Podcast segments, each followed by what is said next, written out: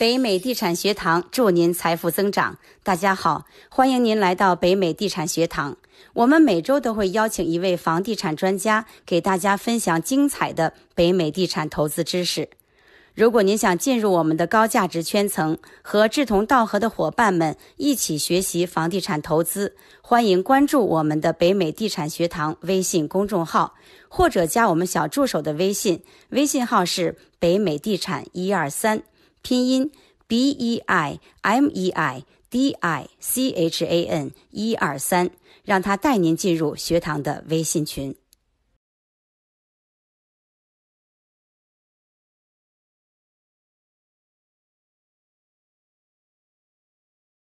啊，好的，好的，你就你就你就讲吧。好，我是老顽童，我呢就先来一个免责的声明，我呢不提供专业建议，凭着这个互相学习、互相交流的目的呢，提供一点我自己的经验和教训。啊，我讲的题目呢是二零二零年的二十条投资技巧，希望能够给这个新的房地产投资者呢提供一点帮助。那么我讲的第一条技巧呢，就是说，哎，股票市场的长期平均收益为百分之十，房地产的长期平均收益只有百分之八。那我为什么要投资房地产呢？那我就从几个方面来讲这个问题。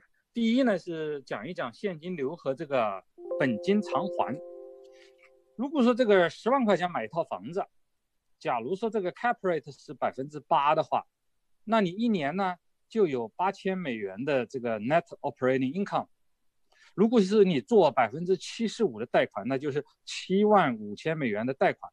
假设是百分之四的利率，呃三十年 fix，那么你的每月的这个贷款的 payment 呢是三百五十八美元。所以这样呢，你的这个现金流呢就是八千块钱减掉一年的贷款，这个乘下来就是三千七百零四美元。在这个三百五十八美元的贷款当中呢，两百五十美元是利息，另外的一百零八美元呢，你再配当这个 principal，一年呢就你派当这个 principal 就有一千两百九十六九十六美元的本金，因此你每年呢，因为你这个派当这个 principal 也是你的，你 build 你的 equity，所以你每年的利润呢就是这个 cash flow 加上这个这个 principal paying down。一年总共这个在这个例子上呢，正好你一年有五千美元的利润。你你一开始的这个投资呢，你投资了两万五千美元，所以你的回报率呢，正好是百分之二十。那么我下面下面来讲讲，就是说，哎，几种不同的市场，看看这个回报是怎么样的不同。第一种情况呢，就是说，哎，后面五年的这个市场呢，不升不降。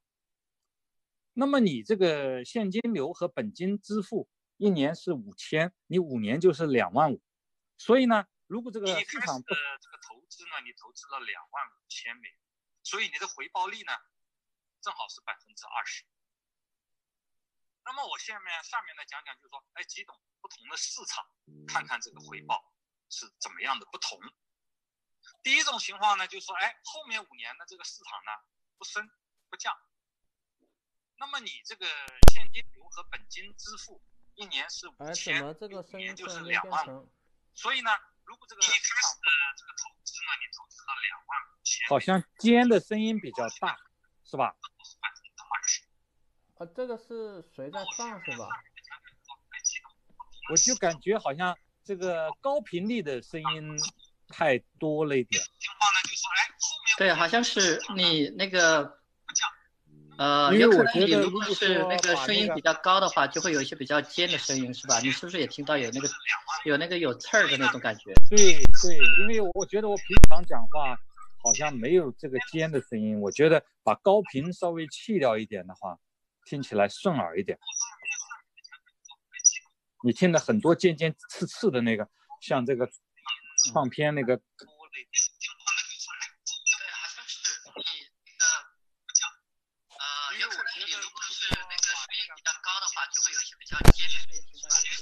哎，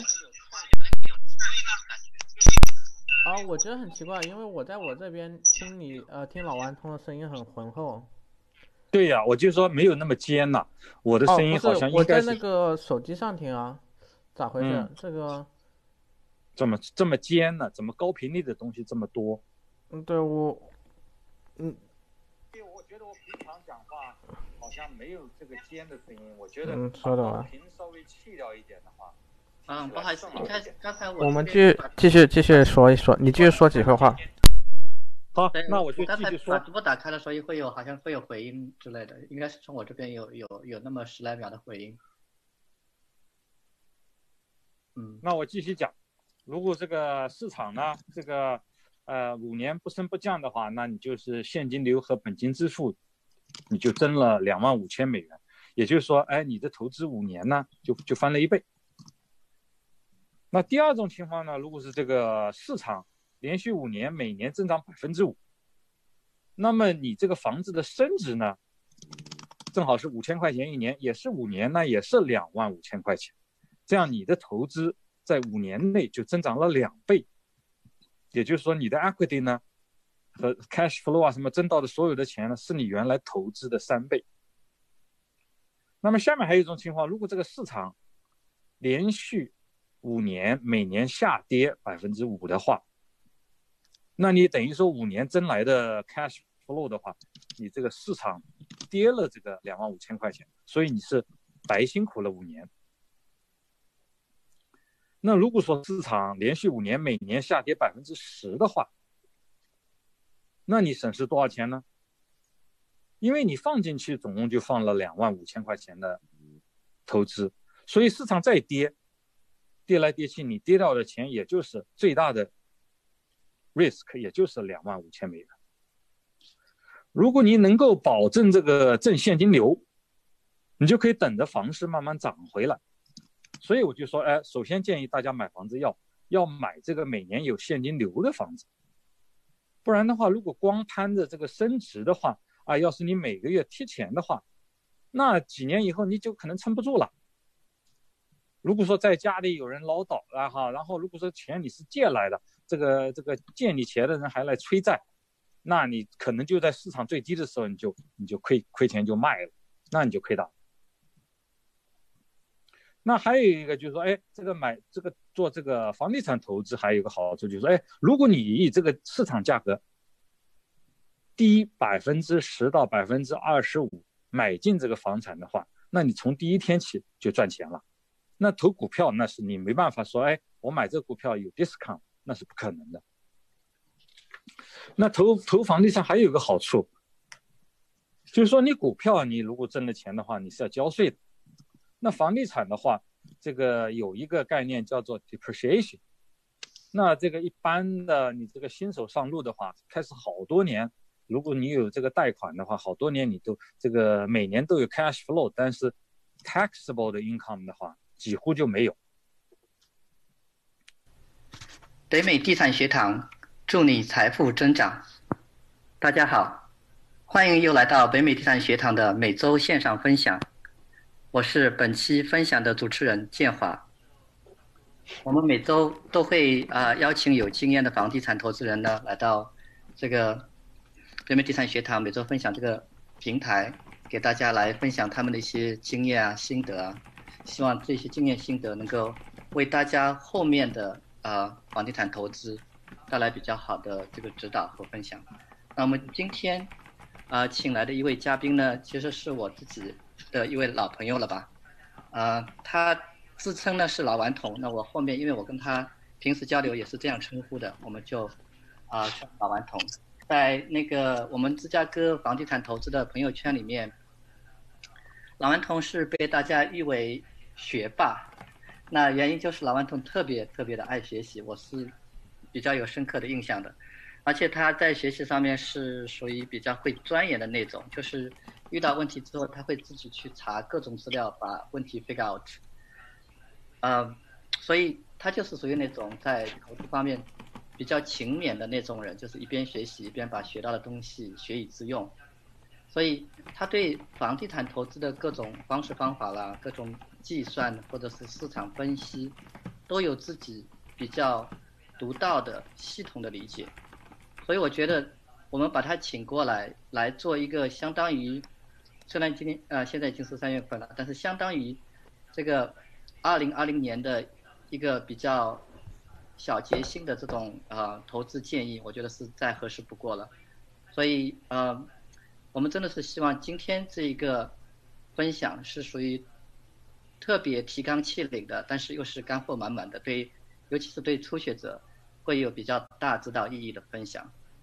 那我好像没有呃讲关于老顽童的一些背景，大家看到海报其实也啊看到一些了。他其实在二零零二年就开始投资房地产了。那据我的了解，他一开始的时候呢是投资的是比较谨慎的，然后他也在大概呃零八年的左右就看到后面房地产的这个价格应该是会有大的下降，所以它中间有那么几年，我记得好像是零九到一一年左右是基本上不动，然后到一二年的时候再比较主要的这个重点的来买入和持有，所以。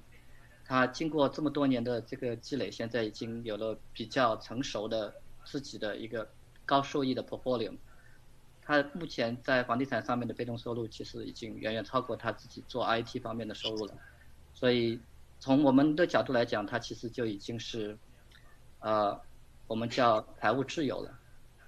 好，那我对老顽童的介绍呢，就简单的说到这里。今天呢，我可能会呃。跟以前的主持风格有一些变化，是因为我跟老顽童前面在交流的过程中，我们已经把内容呢都已经，呃，就是比较系统的列好了。那我就会把后面一大块的内容，大概会一个小时全部的交给老顽童，让他比较系统的给大家介绍他总结出来的这二十条这个建议或者是投资技巧。好，老顽童，那我就把话筒直接转交给你，你就开始讲吧。啊，建华，谢谢你的这个这个介绍，谢谢你的吹捧。没有吹捧，是是是。我呢，我是二零零二年呢，先第一个房子是买在中国，所以我现在还在还留着这个房子呢。这个这个房子呢，倒是涨了十五倍了，但是这个这个经验呢不好 repeatable，所以我就不讲。后来呢，在这个零八年前面呢，前前后后买了三个出租房，然后我们大家都知道。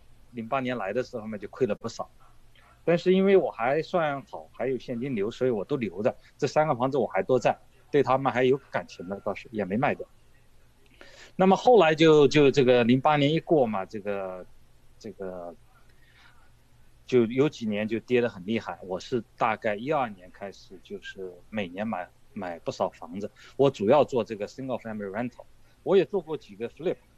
我这几年呢也在做这个 private lending，做了大概三四年，啊，那我现在先呃讲一个免责声明啊 disclaimer，我呢不提供专业建议，凭着这个互相学习、互相交流的目的呢，提供一点我自己的经验教训。这个这个讲稿呢本来是在去年年底准备的，说是哎呀二零二零年来了。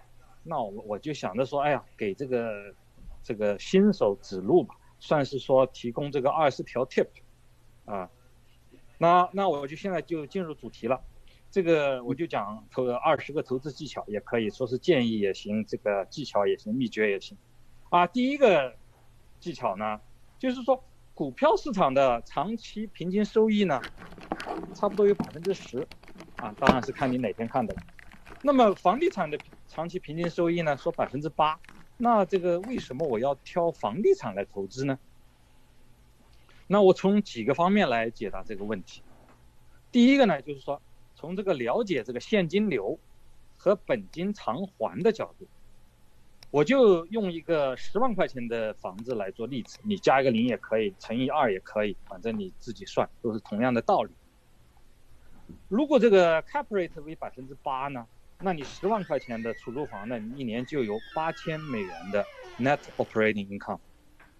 如果说呢你这个 LTV 是百分之七十五的话，你借了七万五千美元的贷款，假设利息是四点零的话，三十年 fix，那你的每个贷款就是三百五十八美元。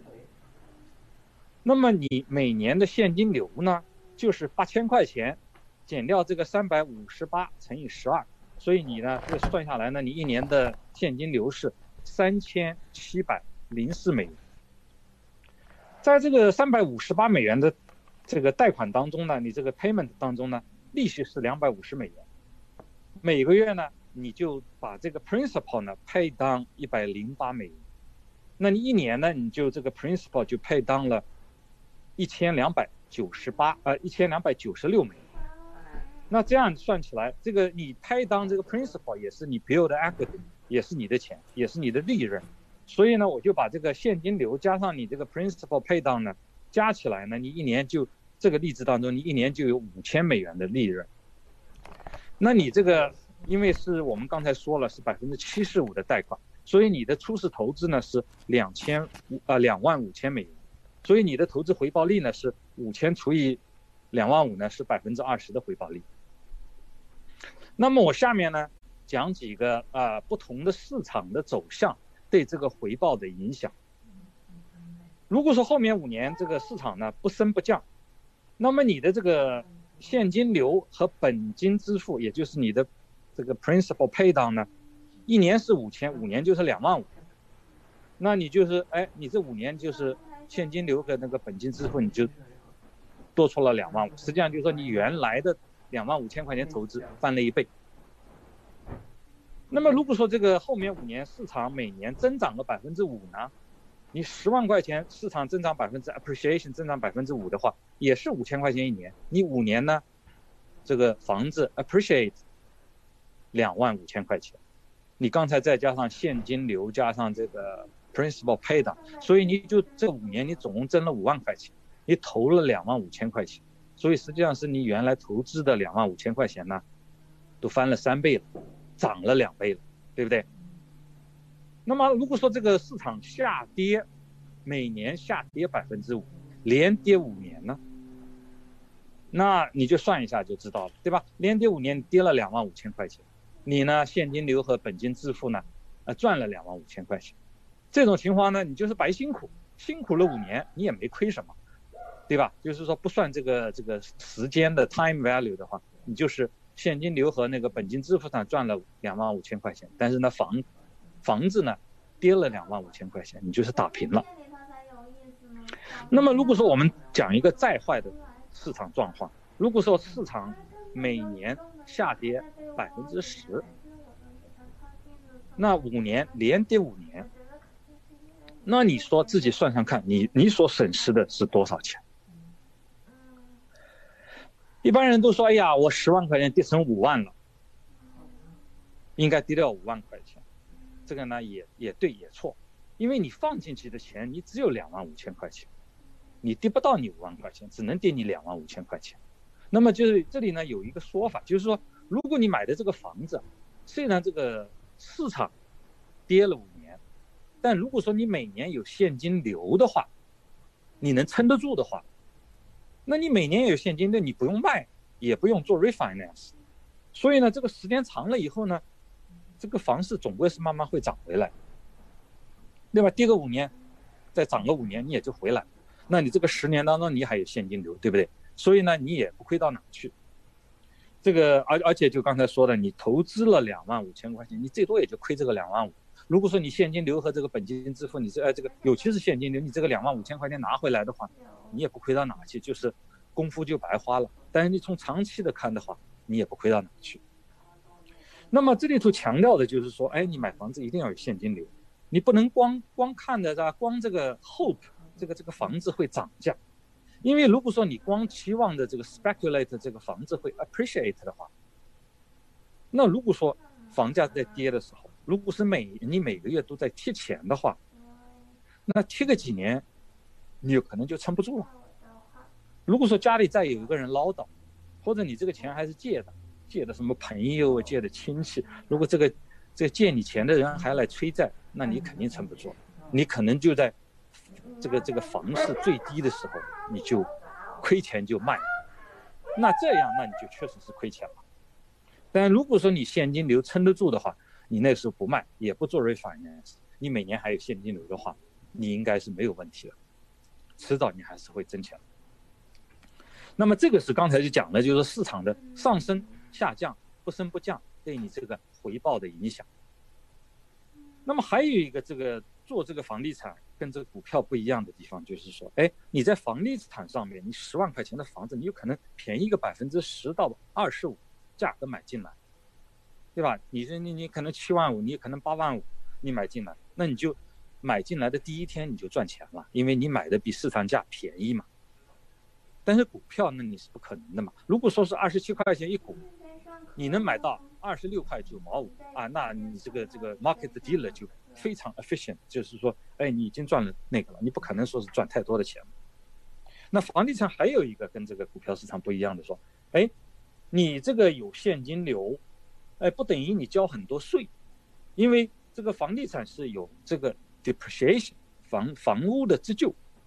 这个就是说，你你实际有收入，但是你 taxable income 不见得有这么多，或者说你这个 depreciation 有有，其实你刚投资如果有贷款的话，你这个 depreciation 啊，就把你每年的这个 income 嘛全部 wipe out，你都不用交税，或者说交的税很少。这个你股票的话不可能做到，你股票的话，你赚的钱都要交 capital gain，不管是 short term 还是 long term。这个呢，就是我讲的第一个 topic，就是说为什么要投房地产？虽然听起来这个股票市场的 return 要比房地产的 return 高，我为什么要投房地产不投股票呢？就是讲的这个东西，你们可以回去以后好好啊想一想。那么第二个呢，我就下面讲一讲这个 B R R R 这个 strategy，这个呢大家也听得多了，我就再说一下，这是 buy rehab。rent，然后做 refinance，然后 repeat。那么这里我就想讲的就是说，哎，你买一个房子，如果这个房子是要修的，那么我就想说，你如果修一万块钱的话，你至少要得到两万块钱的价值；如果你修两万块钱的话，你至少要得到四万块钱的价值。比如说你二十万的房子，你说修一万，你十九万买下来，你干嘛要买十九万修一万？你你不不去买一个二十万现现成成的房子，对不对？你那么辛苦的话，那你说你说二十万，那你至少十八万或者更便宜买进来，你修好了你赚钱了嘛，对吧？所以说呢，就是说，哎，这个你修两万的话，你就得得到四万块钱价值。如果你这个努力去找这个房源的话，你会就是说你定好一个标准，你不停的去找的话，你会找到这个 purchase price 为这个 ARV 的百分之六十五。ARV 就是 after repair value，就你修好以后，这个房子值多少钱？如果你找到 purchase price 是这个 ARV 的百分之六十五，然后呢，你做这个百分之十左右的轻度的装修，比如说二十万的房子，你十三万买进来，你再修两万块钱，那你总共的 cost 就是十五万。你修好了以后，你放进去的钱总共十五万。如果这个房子值二十万，那一贷款。贷款回来百分之七十五的贷款，你就基本上你这个，这个你放进去的钱 purchase price 加上 rehabbing cost，基本上全部回来。如果你能做到这样，那很多人确实是做到这样。你做到这样，你就把原来投资进去的钱全部拿回来，而且你才留了一个房子，它是有 cash flow 的。这样你就用同一笔钱投下一个房子，你再投下一个房子。你说你要有十万块钱、二十万，你能够买股票，买了 IBM 的股票，你不可能再买 Microsoft 的股票，对吧？但这个，这个投资房地产就不一样。你如果买房地产买的很好，买的很好的 deal，那你把钱拿回来了，你那个房子还在给你挣钱呢，你可以用拿回来的钱再买下一个。所以这个是房地产跟这个股票投资也很不一样的地方。那你说这个东西很简单，能做到吗？不简单，要不简单，要是简单的话，人人都发财。但是你说能不能做得到？肯定能做到。我最后到时候如果说提醒我的话，我有时间还可以跟你讲一个一对波兰人的故事。他们去年，我也是他们的 private lender，他们去年一年就在芝加哥做了二十五个房子，他们基本上没放钱，全是用这个 BRRR 的形式，白天了二十五个出租房，每一个出租房。都有现金流，都有很很好的现金流。那下面呢，我就讲这个第三个技巧。说现在这个市场啊，呃，临近底部了，顶部对吧？near the top，或者 at the top，或者已经从 top going down，对吧？那我应该投资吗？我呢不能为所有的人呢解答这个问题，我就举几个例子，看看对大家有没有启发。如果你现在三十岁左右，有这个 W two 的薪水，如果你现在买一个房子有现金流，这个做三十年的定期贷款，利息又那么低，那么当你六十岁的时候呢，你这个贷款全部付清了，所以呢，哎，你增了三十年的现金流，到你六十岁想退休的时候呢，这个房子呢，啊都没贷款了，你的现金流一下就多起来了。像我们这边中西部的话，大概一个这个十四万、十三万房子，大概付清以后，大概有一万到一万二的这个净收入。那么第二个呢，我就来讲讲，如果你现在是四十五岁，double income family，这个你家里头夫妇两个都在都有收入，可能这个不管是四零幺了，还是什么，这个股票也有点钱，哎。那我就建议你说，哎，你就做一个十五年的定期贷款，你呢首付呢就多付一点，这样呢也保证有这个这个正的现金流。同样的道理，当你六十岁的时候呢，这些房子房子就付清了，所以你也是到了六十岁的时候，这个有这个 free and clear 的这个 houses，你说这不值得不值得投资呢？你自己去想，对吧？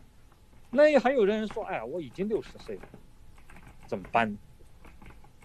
我知道去年我认识一个老太，啊，去年是七十七岁，她是七十五岁的时候买第一个出租房，七十七岁的时候她买了十五个出租房，她在那个芝加哥的那个 Melrose Park，而且我跟他开玩笑跟他聊天，他说他的房子基本上都是三十年 fix。所以这个你投资的话永远不嫌老，就看你怎么做，做对了就可以做，你买错了啊，什么时候买都是买错。那么这个就是说，像我们在中西部这一带的话，一个房子有个一万到一万二的净收入，那你就可以算说，哎，你退休的时候你大概一年的费用是多少啊？五万呢？八万呢？还是十万呢？还是这个十五万呢？对吧？你算算你退休大概需要多少钱，或者说。更容易的算说你现在你自己开销大概是多少，对吧？有一些开销是退休以后没有的，比如说小孩上大学的钱，你你退休以后就不需要这笔钱了。你看看大概开销是多少？那么如果说你开销是，比如说是八万，那你这个这个一万一一个房子，你大概需要七个房子就可以退休了嘛，对不对？那当然这个只是一个道理，就是说你在不同的地方，你这个算法肯定也都不一样。但是给你这个就就是讲这个道理。如果说你早一点投资，每年都有现金流，等到你想退休的时候，就一下子这个很多 free and clear 的房子给你很多现金流，你每年吃这个吃这个叫什么呢？我以前跟人家说啊，这个投资吧就是两种，简单的讲，一种就是养猪，一种就是养鸡。养猪嘛就希望它 appreciate，就像中国前多少年的这个投资，那就是养一头猪嘛，猪养肥了。那那你就把这个猪卖了，你也赚很多钱。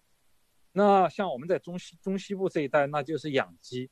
养鸡的话，那鸡就是这么大，对吧？啊，那当然了，从这个一二年到现在，这个房价也是涨了一倍都不止了。那就是假设它不涨，涨出来的都是你的 bonus。假设它不涨呢，你就养鸡，你就是吃这个鸡蛋。你这个鸡蛋是吃不完的，就是你你这个只要养的鸡就一直有鸡蛋吃嘛。那么我就有的时候也常常这个开导这个朋友，也不止一个朋友啊，我就说，哎呀，如果你有一百万，你怎么退休啊？一般的人都是说，一百万怎么退休啊？根本不可能退休，钱太少。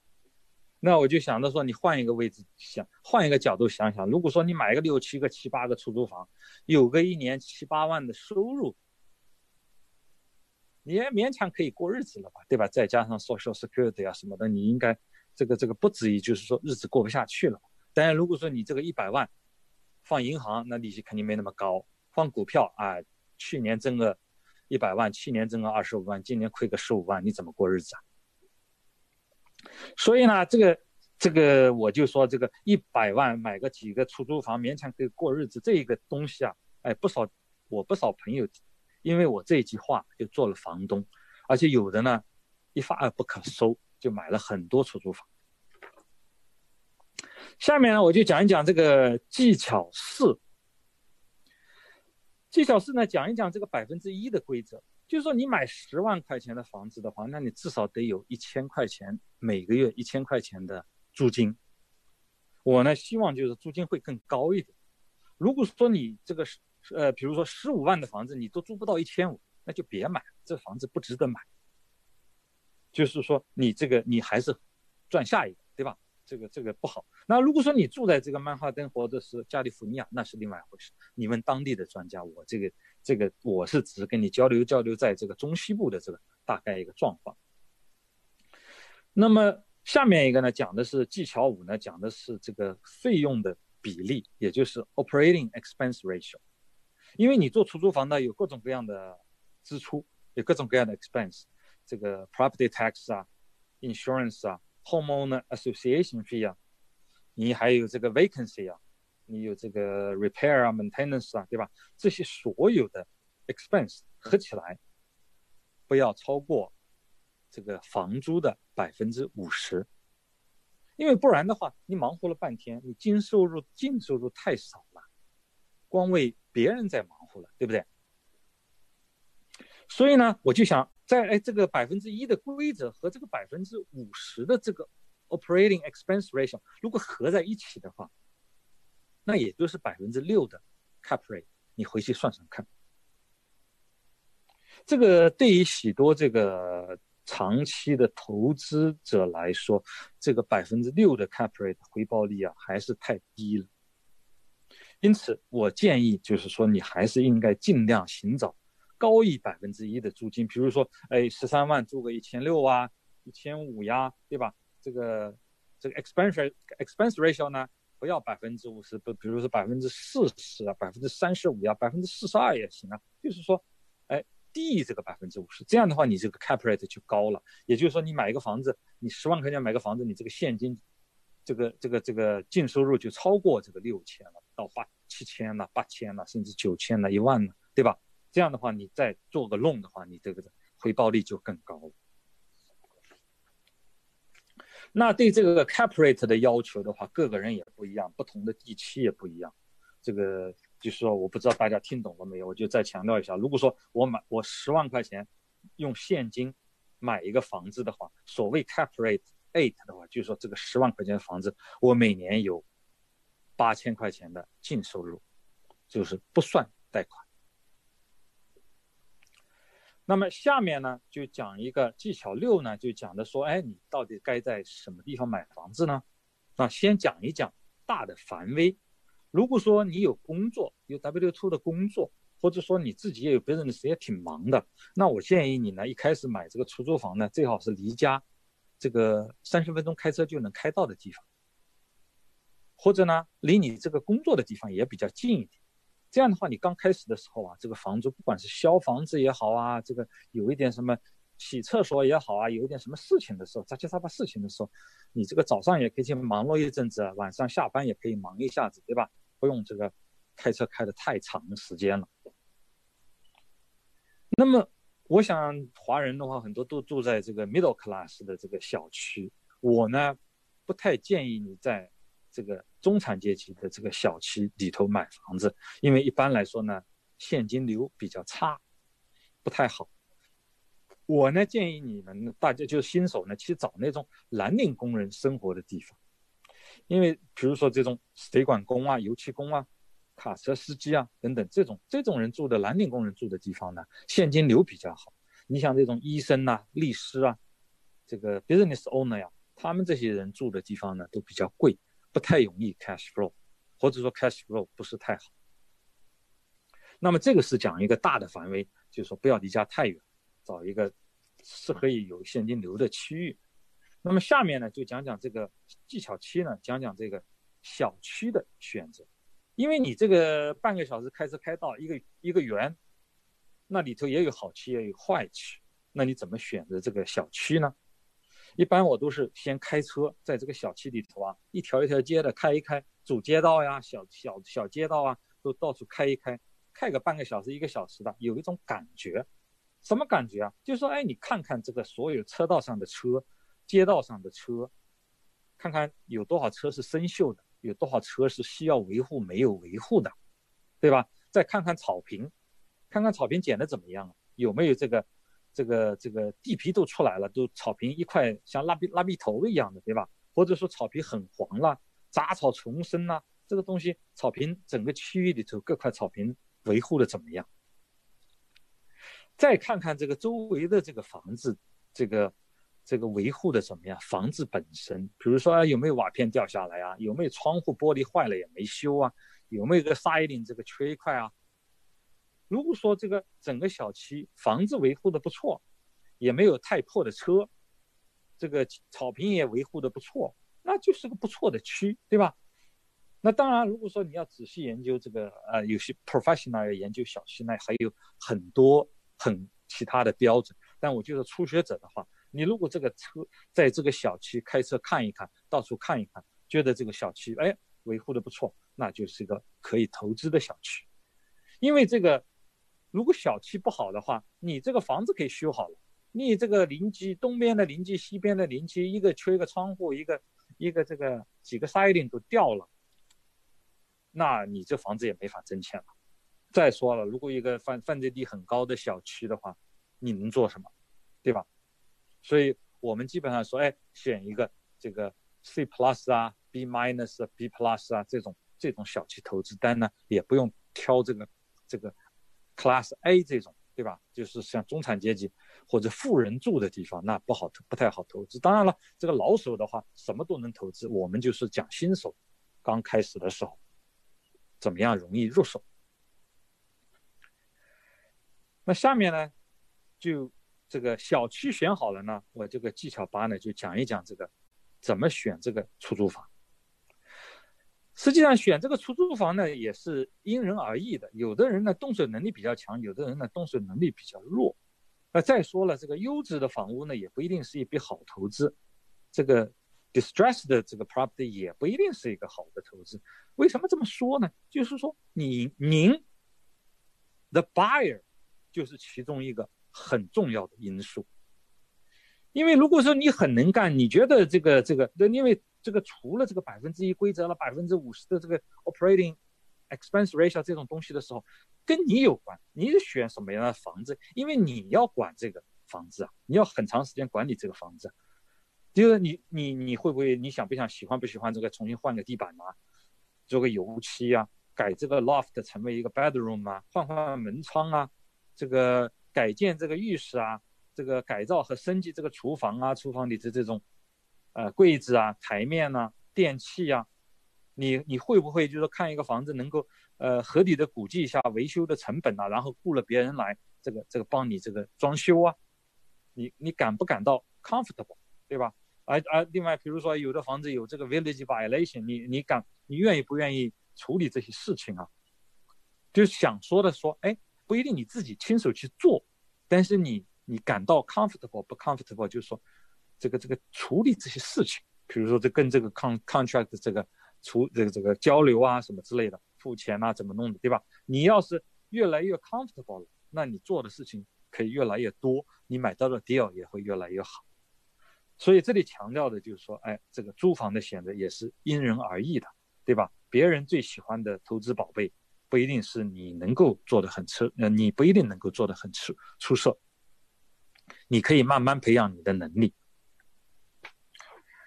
那下面呢，就讲一讲这个技巧九，就是说我建议大家呢都去办一个 HELOC，HELOC 就是 Equity Home Equity 呃 Home 啊 Equity Line of Credit，就是你自己房子上如果说有 Equity 的话，你去办个 HELOC。你 HELOC 的时候，你你这个买出租房的时候就变得比较容易，因为我很多房子都是说，哎，你拿了这个钱现金去买这个房子。买完了房子，因为你这样可以容易抢到这个房子嘛。尤其现在是是这个卖方市场的话，你用现金买又又能够很快成交的话，这个 seller 的那边就说容易把这房子卖给你。你买完了，你很快就可以重新贷款嘛，把这个钱贷出来，然后把这个 HELOC 上面的 balance 付掉，然后你很快就可以买下一个，这样你就可以一次又一次的使用这个同一个 HELOC，这个去买一个又一个的出租房。那个这行业里头说啊，这个人是个 cash buyer，就是说人家会优先考虑你。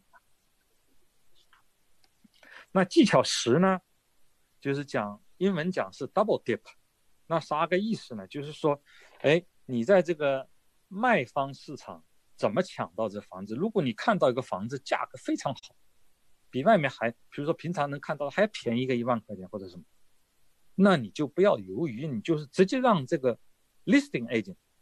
就作为你的 buyer agent，就是说做 door agent，你这样的话，就是说你很快这个跟这个这个卖方经纪人联系，最好当天就能去看这个房子，然后当场就跟人家谈这个这个这个买的这个条款多少钱呐，怎么一个什么什么的，都当时就谈定，达成一个协议，这样别人还没反应过来的时候，你就把这个房子抢下来。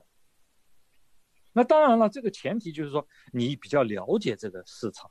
了解这个小区，你也知道多少钱是合理价格，这个房子是便宜了，你要抢这个房子，对吧？你做你做够了自己的 homework，你就可以很快的出手抢到这个房子，速度是非常重要的。一旦慢了，一旦有这个这个 multiple offer 了，多个人出价了，那你是很难买到便宜货的。而且你想想看，这个这个。卖方经纪人的话，也不像其他的高薪的这个行业，这个他能挣双份的钱啊，挺诱人的，他就也会想办法帮你的。下面讲这个技巧十一，这个很多房子啊，尤其是这个 distressed properties，这个 short sale 呀、REO 啊、hard 呀、这个 auction 啊。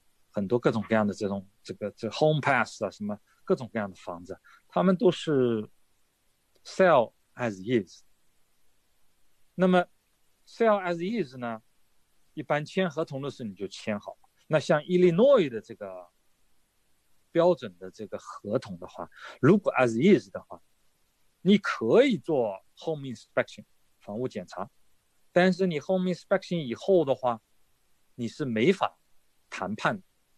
就是说，你不能说，哎，我 renegotiate price，或者说，哎，你这窗户坏了，我要你这个三百块钱的 credit，这个是你仔细阅读这个 contract 是是不允许这么做的。至少现在 Illinois 的新的版本的 contract。那么签订合同以后，你这个实际上还是有几个技巧可以试一试。就是在在一轮内我用了以后，哎，还大多数情况是理事不爽。呃，理是理爽，不是理是不爽。那一般我就会啊，先跟这个这个 listing agent 说，哎呀，我这个买方的律师啊，告诉我说啊，因为他是 as is 这个 contract，他只能 accept or reject，他不能够重新 renegotiate 这个这个价格，或者要这个 credit。实际上呢，我这个买方呢，不说这个卖方愿意提供这个多少多少钱的美元来补补偿这个房屋检查中出现的意外的话，我这个买方仍然是很想买这个房子的。但是呢，要是这个卖方不愿意补贴一点钱过来呢，这个买方就觉得吃亏了，因为这个这个这个房屋检查出现一些意外嘛，发现一些原来没想到的问题嘛。如果说卖方愿意出一点钱的话，我们仍然可以成交的。所以呢，我就想看看这个客户在这个让这个 buyer attorney 正式这个拒绝之前，看看我们之间是否仍仍然能够达成交易。所以在这么一说，大多数情况也还是能够讨价还价。那么另外有时候呢，这个这个 listing agent 就会就会反映就是这个跟这个不一样。我碰到一次 listing agent 说，现在合同在这个律师手里头。I don't want to get involved. I don't want to get trouble. 就是我不想介入，我我可能会惹上麻烦，我不愿意，我不愿意。什么？他就说什么都不想做。那在这种情况怎么办呢？这种情况呢，我就是说，哎，那就想办法让这个 buyer attorney 把这个 message 送过去， 在这个没有 officially 这个 accept 或者 reject 这个 offer 之前，这个让他打个电话呀，给这个对方的这个 seller attorney 传递 类似的信息。哎，这个实际上也很多次也能做成，也能讨价还价。虽然这个这个这个合同上写的明明确确的 as is contract，这个后面是不能讨价还价，但实际上也是能够讨讨讨价还价。那下面呢，我就讲这个技巧十二。技巧十二呢，我就想说，你呃，新手不管是新手也好，老手也好，我觉得你一定要阅读每一份合同。这个既然是合同，你要签字的，你就要好好读。那么我这里要区别的啊，律师这个。还有一个建议就是不要让这个律师啊做出你的业务决定。就是说，如果这是个 business decision，应该你来做这这个决定，不要让这个律师为你做这个 business decision。因为一般的律师啊很为难，你问他这种问题的时候，律师是为你提供法律支持。比如说我举个例子吧，你说你买了一个想想想要买一个房子很便宜，你要不要这个这个 home inspection contingency？这个律师没法为你这个做这个决定啊！你觉得这个房子足够便宜，便宜了两万三万的，你看的也没有大的问题什么的，那你说啊，我就不要这个 home inspection contingency，那是你的决定。那律师就把你的话传过去，你要问他，他怎么说？对吧？他没法说，这是这是一个例子嘛。另外一个，比如说你房屋检查以后，哎，你这个这个讨价还价，这个门窗多少钱啊什么的，你问律师，律师也不知道。也许这个已经价格够低了，这个两个窗户坏了也没多少钱，你一下便宜了好几万了，对吧？你不用去在这个纠缠这些事情，你问律师，律师也不知道。那这里呢，我想再再强调啊，我就讲个故事吧。为什么说大家一定要好好的读每一个合同？很多年前呢，我是买了一个这个 short sale，后来 short sale 也。short sale 当时用的是 standard contract，所以没什么问题。后来呢，这个 short sale 批了以后呢，银行就给了我一个非常特殊的 contract。那这个 contract 我也是费的脑子了，一页一页的去读。最后发现这是个 single family 啊 house，就是独门独户的房子。但是这个 con 这个这个 bank 的这个 contract 上面写的清清楚楚，说这个独门独户的房子的 land 这个土地啊，is not owned，it's rent。我是从来没见过这种房子，但是我读了这条以后，我就知道，我原来以为是能够拿到三十万块钱的折扣，但是就这条款的话，我可能损失三十万倒是。我我很高兴，我自己当时就是好好读了这个合同，而没有买这个房子。所以就说，尤其你想买这个呃这个 distress 的这个房子的时候，一定要好好读这个合同，各种各样的怪奇怪怪的东西都有，你要不读的话，很容易上当。下面就讲一讲这个技巧十三，怎么筛选这个租户，也就是这个 tenant screening。这里我就稍微提几个提示啊，第一个呢。那这个有人会有争议啊，我就先先在这里说一下。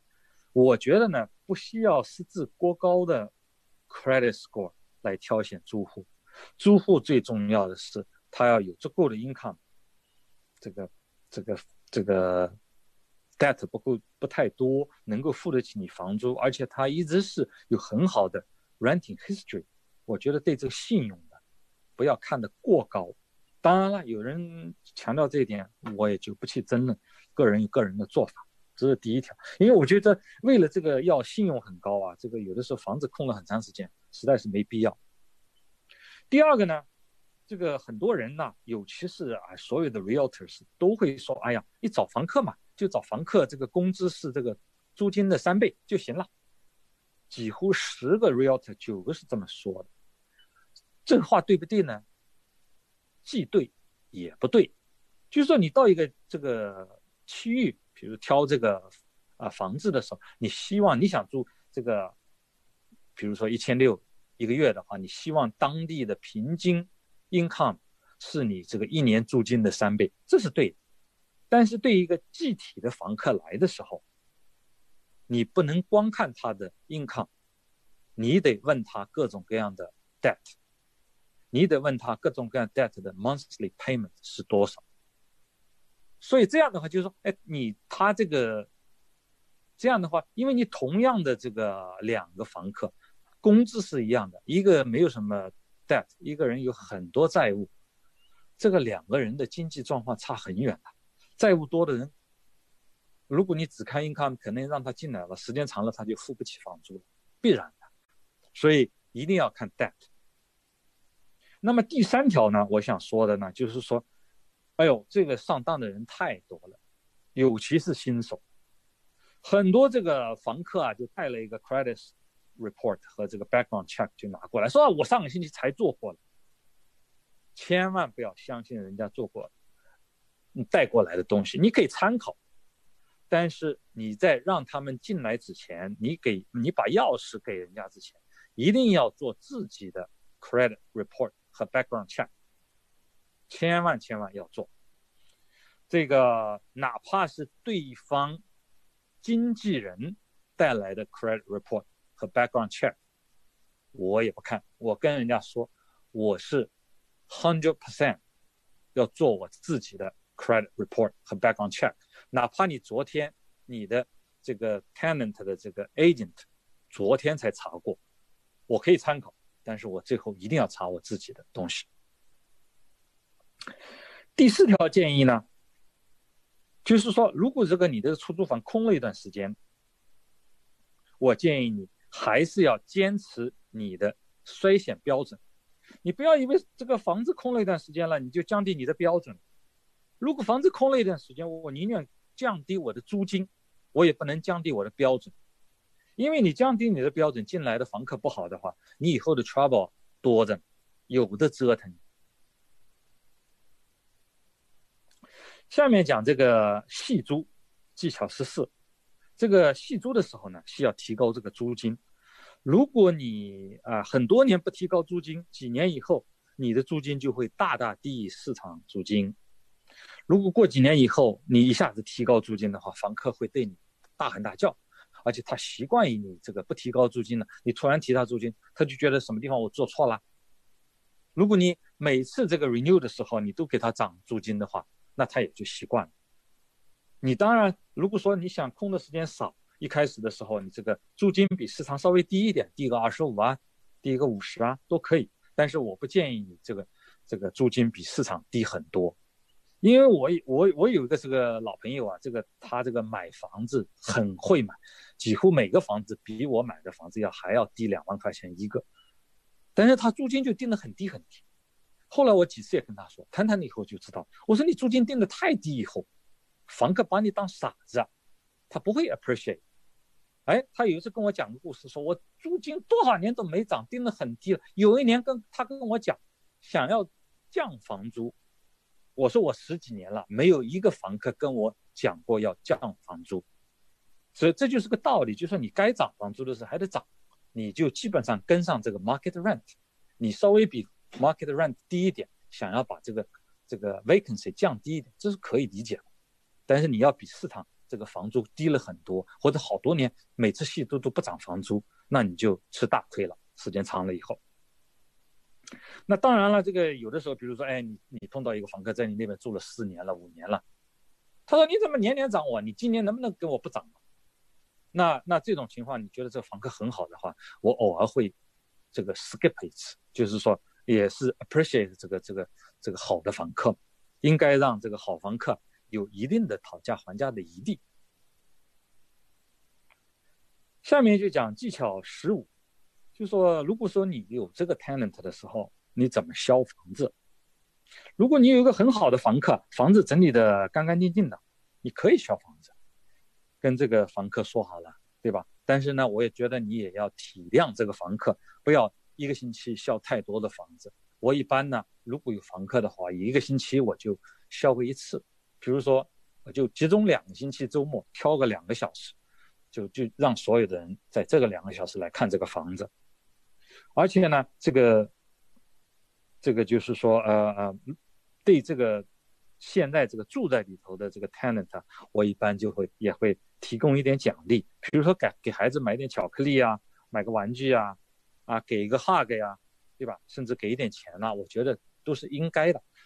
呃，千万不要觉得这个我这个呃这个历史上写了这个东西了，这个房客呃销这个房子是应该的，你这种态度，你这种情绪会感染到这个房客上去。他实际上房客也有很多，就是说他可以给你销，但是房子不是给你布置的很好，你不就吃亏了？而且我觉得这个人嘛也是应该的，对吧？人家给你提供方便，你也应该 appreciate，don't take anything for granted。啊，下面就讲讲这个，就是说技技巧十六吧，就是说不要总是怪罪房客。实际上，我听到的朋友圈里头啊，很多房客这个太多的故事啊，是房东的错。这个东西，因为很多房客就习惯的啊，房客房东在一起也是总是光 blame 这个这个这个 tenant。不想想自己有什么错，实际上很多地方就是说，我就希望你自己静下心，你自己有没有做错事情。比如说，我就举几个例子吧。一个，有的人连书面的租约都没有，你是怪谁呀？另外，有的人是这个这个租客交啊交啊，老是迟交，老是迟交，到最后自己都拎不清他他这个月交的房租是交的哪个月的房租，账记账都没，accounting 都没好好的 accounting，你最后最后就是上了法庭，人家律师都没办法给你。把这个事情说清楚，因为你没有这个记账的，说说不清楚这个房，他的 grandchildren 就是他的这个孙子辈玩飞镖，在我这个车库门上打了很多小的凹痕，差不多一百多个、两百个，反正就是扔这个飞 dart 嘛，扔这个飞镖嘛。那么这个车库门呢还是 fully functional，但是呢那个房子是有 association。这 association 呢也管得挺严的，老是有人这个在这个区里走来走去。他看到这个车库门的时候，像马点子一样，外面看像个马点子嘛，他就非得要求把这个车库门换掉。那么换这个车库门呢，就这个一千块钱，一千零五十块钱，差不多一千多吧，一千块钱左右吧。那房客也说，This is my fault，you know，这个这个显然就不用争了，这是房客的错。可是这个很多房客，你要让他在房租以外突然拿出个一千块钱，很多房客是拿不出来的。所以这个时候你有什么选择呢？一个就是说你把他赶出去，一个就是你怎么办，对吧？你说他是他的错，他也付不起啊，你怎么办呢？那个租户是我刚才说过了，很多年都是个很好的租户，所以我就跟他提了个建议，我说这个这样吧。他叫打闹，我说打闹，我说这个再过四个月吧，你这个租期就到期了。如果说你愿意续租的话，这个一千块钱就我来出。如果说你这个到期时候你就走了，你不续租了，那你你得出这个钱。然后这个房客说可以可以，那就非常感谢你，很好很好。后来过了四个月，他就续签了。然后这个续签了，过了很一年又续签了，过了一年又续签了，过了一年又续签了。他签了，现在他在我这个出租房里头待了整整十年。所以我这个就是说，举一个例子，就是说你很多时候啊房客啊，我就劝很多的房东啊，要尝试的从这个 tenant 的角度去看这个问题，不要什么事情都太斤斤计较。当然了，也不能什么事情都太大大咧咧。掌握一个度，怎么把这个度掌握好？下面呢，我就讲讲这个技巧十七。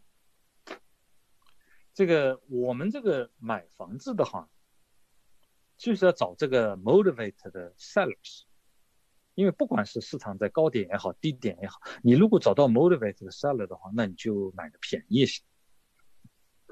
那如果说这个 seller 有这个 motivation，比如说啊，刚离婚呐，这个想要 relocation 呐，有这个健康问题啊，财务危机啊，或者是这个这个 property 它是财 inherit 的，这个这个从这个他们的父母刚去世啊，什么从这个他不想要这个房子，那这种呢，你就是能够买到便宜的房子，而且呢，你不光买到便宜房子，你也是帮助这个 seller 解决了他的问题。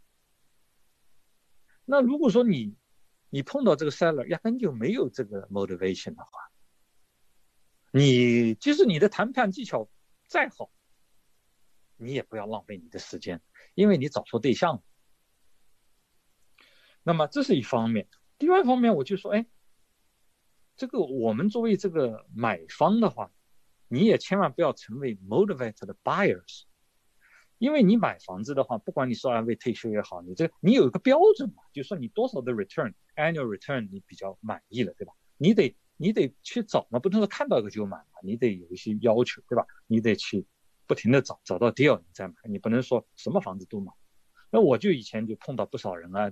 不知道什么原因就开始买房子了，好像是说，哎呦，不知道在哪个 party 上啊，看看他们几个朋友都有房子了，我也没有房子，好像挺没面子的，也去买房子吧。不管什么原因，就去买房子。买房子的时候呢，什么标准都没有，啊，好像只是为了买而买。这个呢，我就劝大家千万要避免这种情况。你要买房子，你想好了标准，你看看这个这个人，比如说前面六个月、十二个月。这个区这个小区买多少钱？然后呢，你就想说，哎，我要比别人买的便宜一点，哪怕我早个几个月，甚至早个一年找不到也没关系。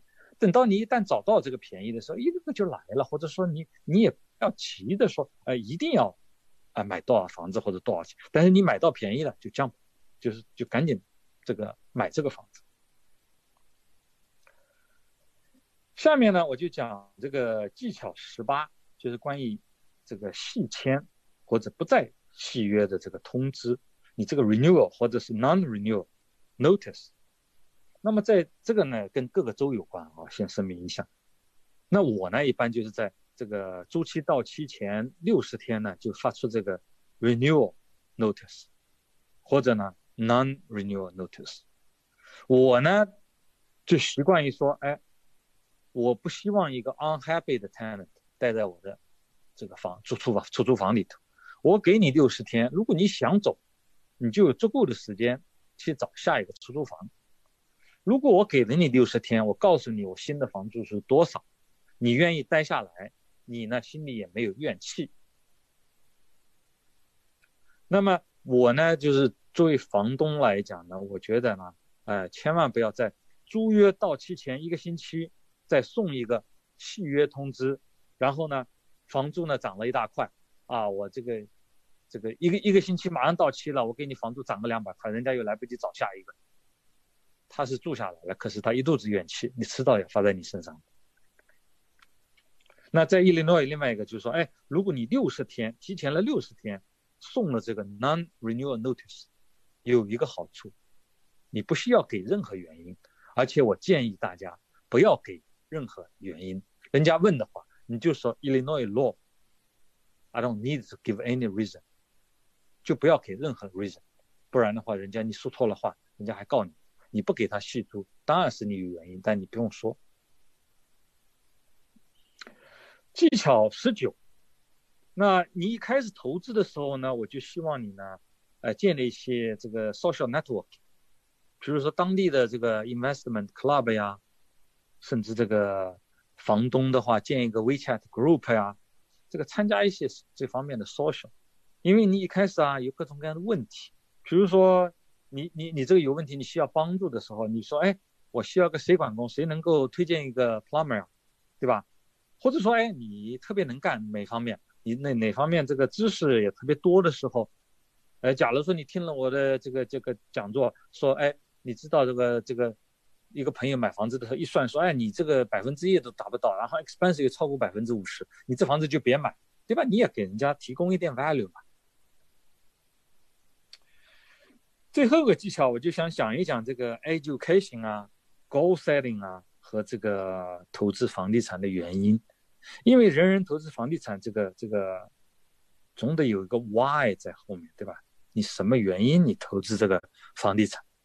因为一般来说说，哎，就刚才说的，朋友开了 party，人家也都有房地房地产，我怎么一个房地产没有？我去买一个出租房，这或者说，哎，我就当做个 hobby 投资个一两个出租房，啊，多半会很失败。你如果说一开始把它当做个 business，或者说哎，你你为了退休，你就算了。刚才说了一个房子，如果说多少，你总共要多少个房，你算清楚了以后，你想好了把它当做一个生意来做，那你就会做得很好。你仔仔细的这个琢磨琢磨，那么这个呃，比如说你要这个刚才说过了，你如果七八万可以的，你弄个这个这个七个十个房子的，你算清楚了，你去投资，对吧？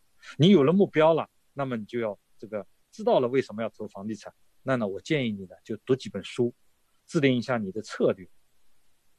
因为你如果说你一点书都不读的话，就是说你在微信群上也好，朋友圈也好，Internet 上也好。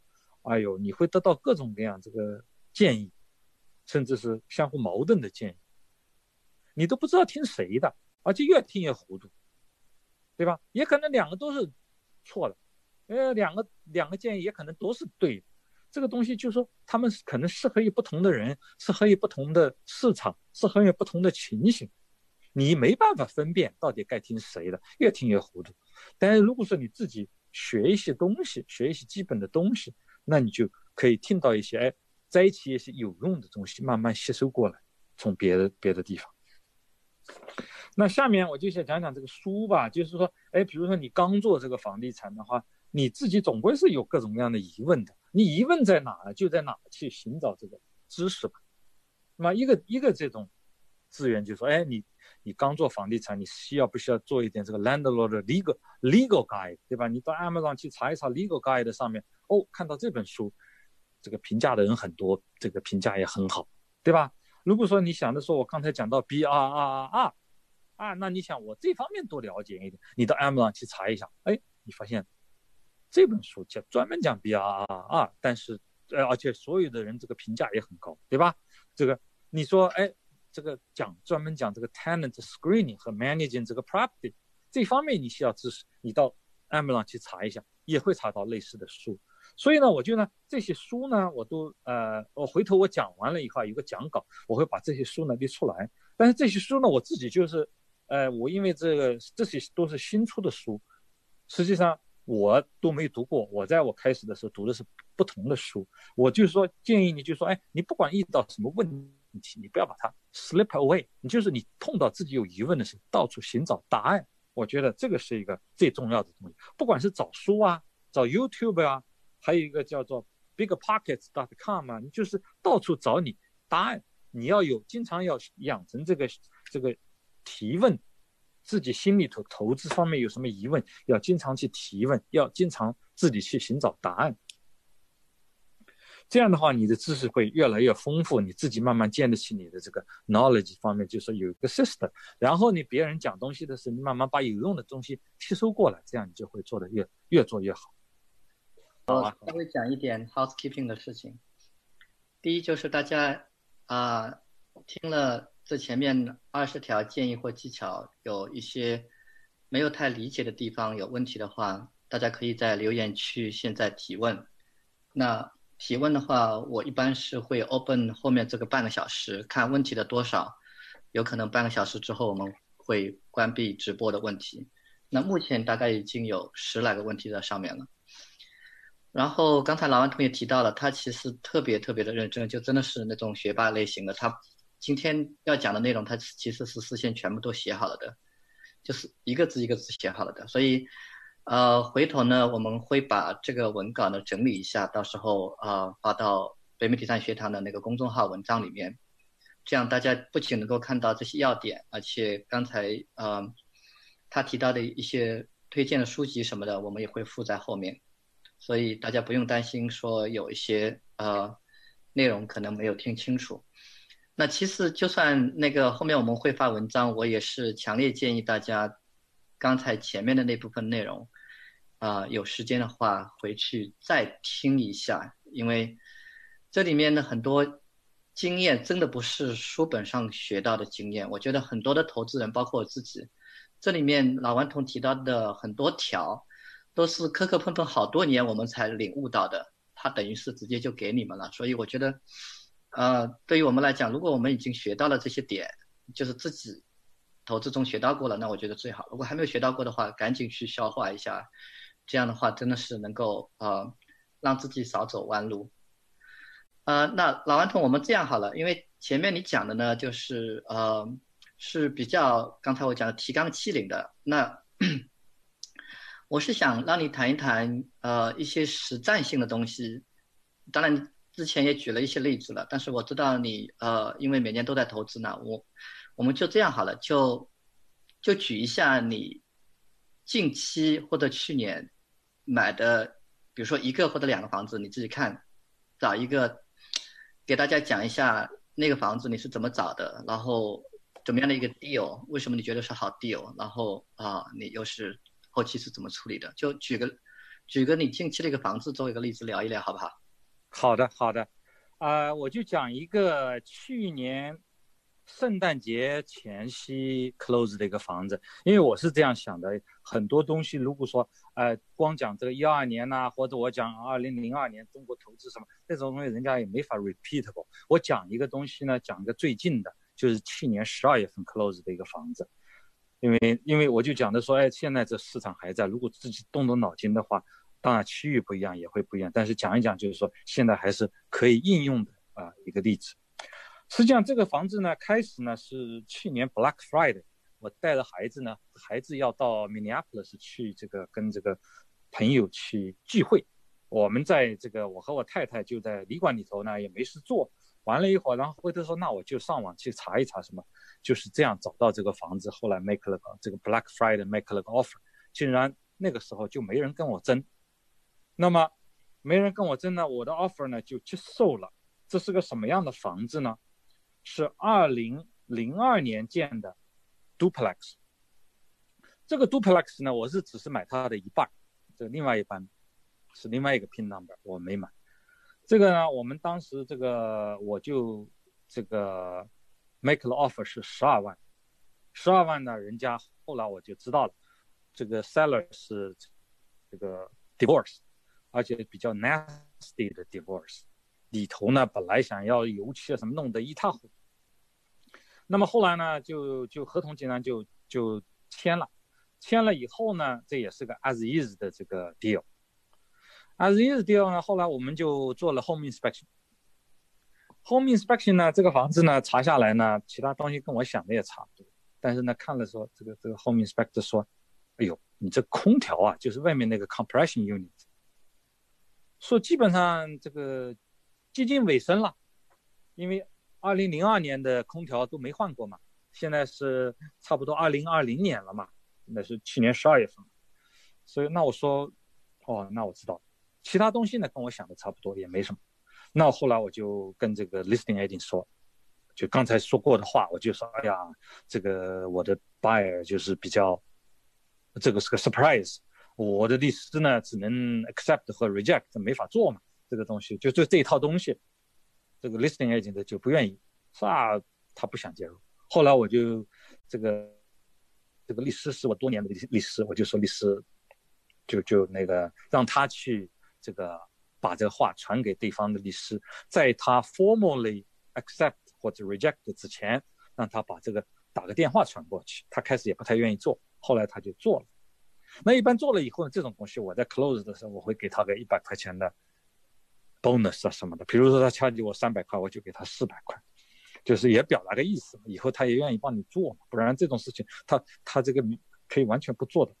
所以后来呢，这个房子就就是成交是十一万八千五，那么十一万八千五百块钱呢，我后来呢花了大概八千块钱 rehab 这个房子，那这个房子呢就这样算下来的话，我总共的 cost 是十二万六千五百块钱。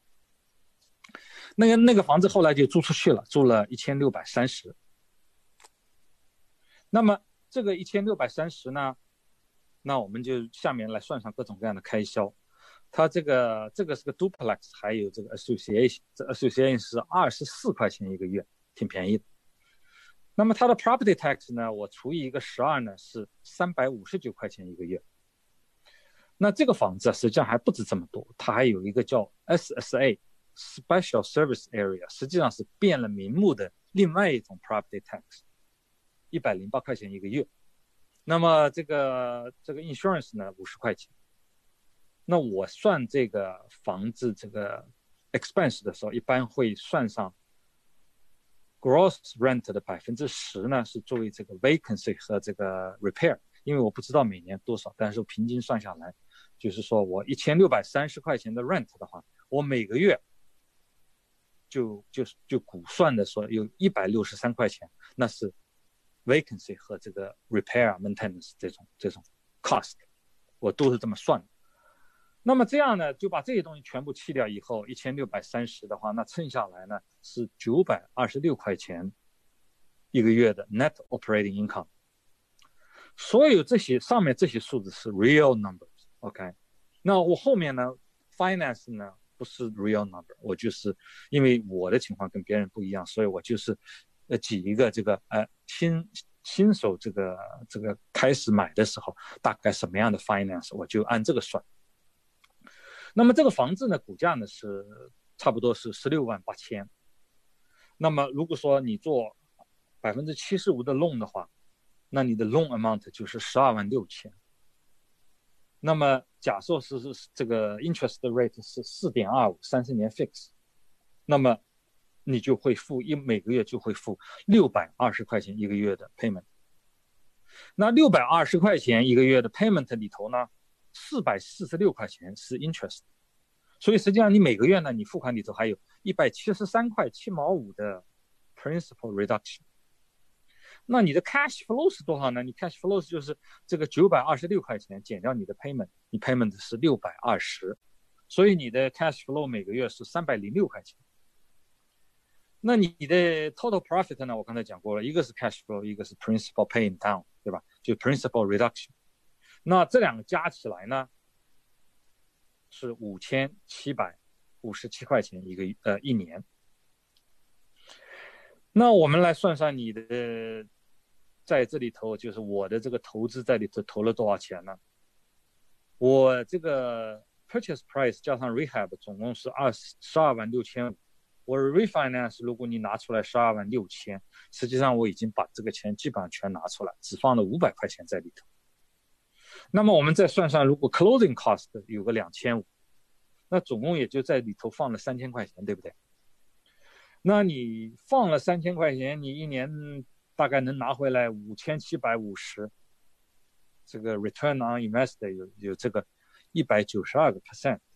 那我这里头不是说这个这个 return percent 有多高，我只是想说明一个道理，就是说，假如说你买的更好一点 deal。如果你的 appraisal 稍微再更高一点，你压根你有可能就是说这三千块钱你都拿回来，你就压根这个房子你可能什么钱也不放，你放进去放进去的钱全部拿回来，你还有这个，比如说五千六千的回报，一年有五千六千的这个 profit。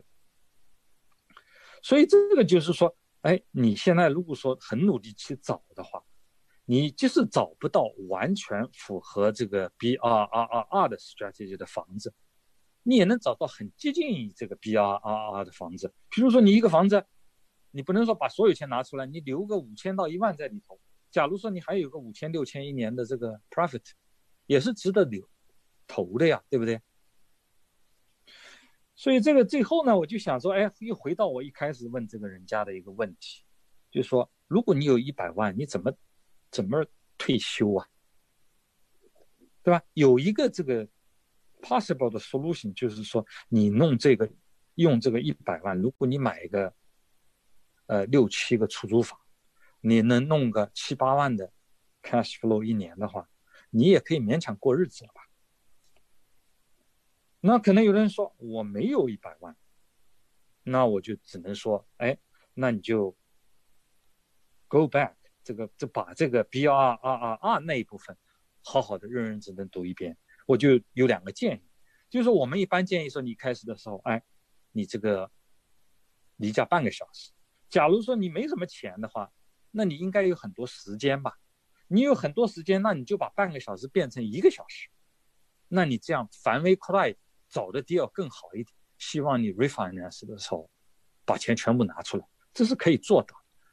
如果说你既没钱又生活在曼哈顿那也不可能嘛，你还不如到芝加哥来，到穷人区买一点房子，那也一样过活呀。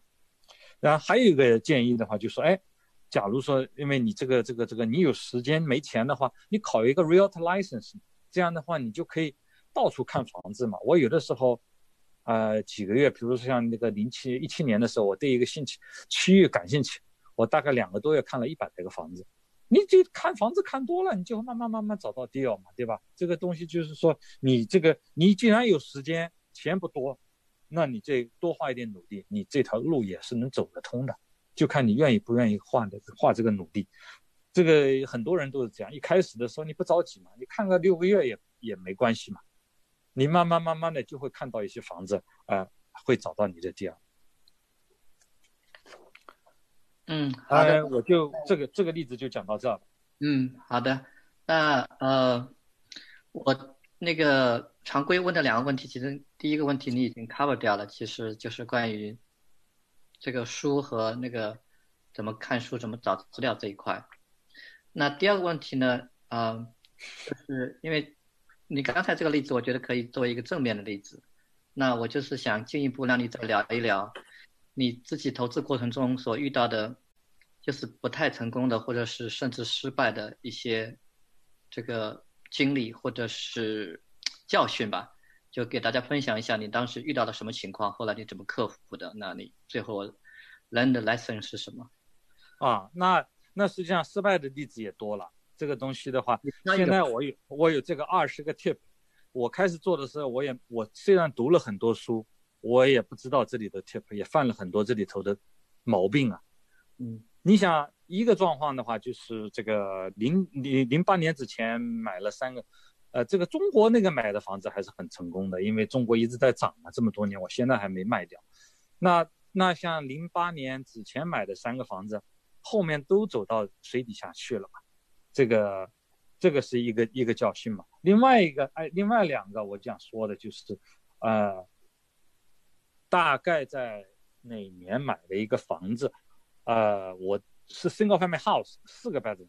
我和我太太还把这个一个这个一个房间还油漆了一下，高高兴兴的。最后这个牌子 for rent 的牌子放出去了，没放几天，就有人送了 email 过来了，也打电话过来了，说这个房子是不能出租的。我怎么也想不到，一个 single family house 四个 bedroom 这么大的 yard。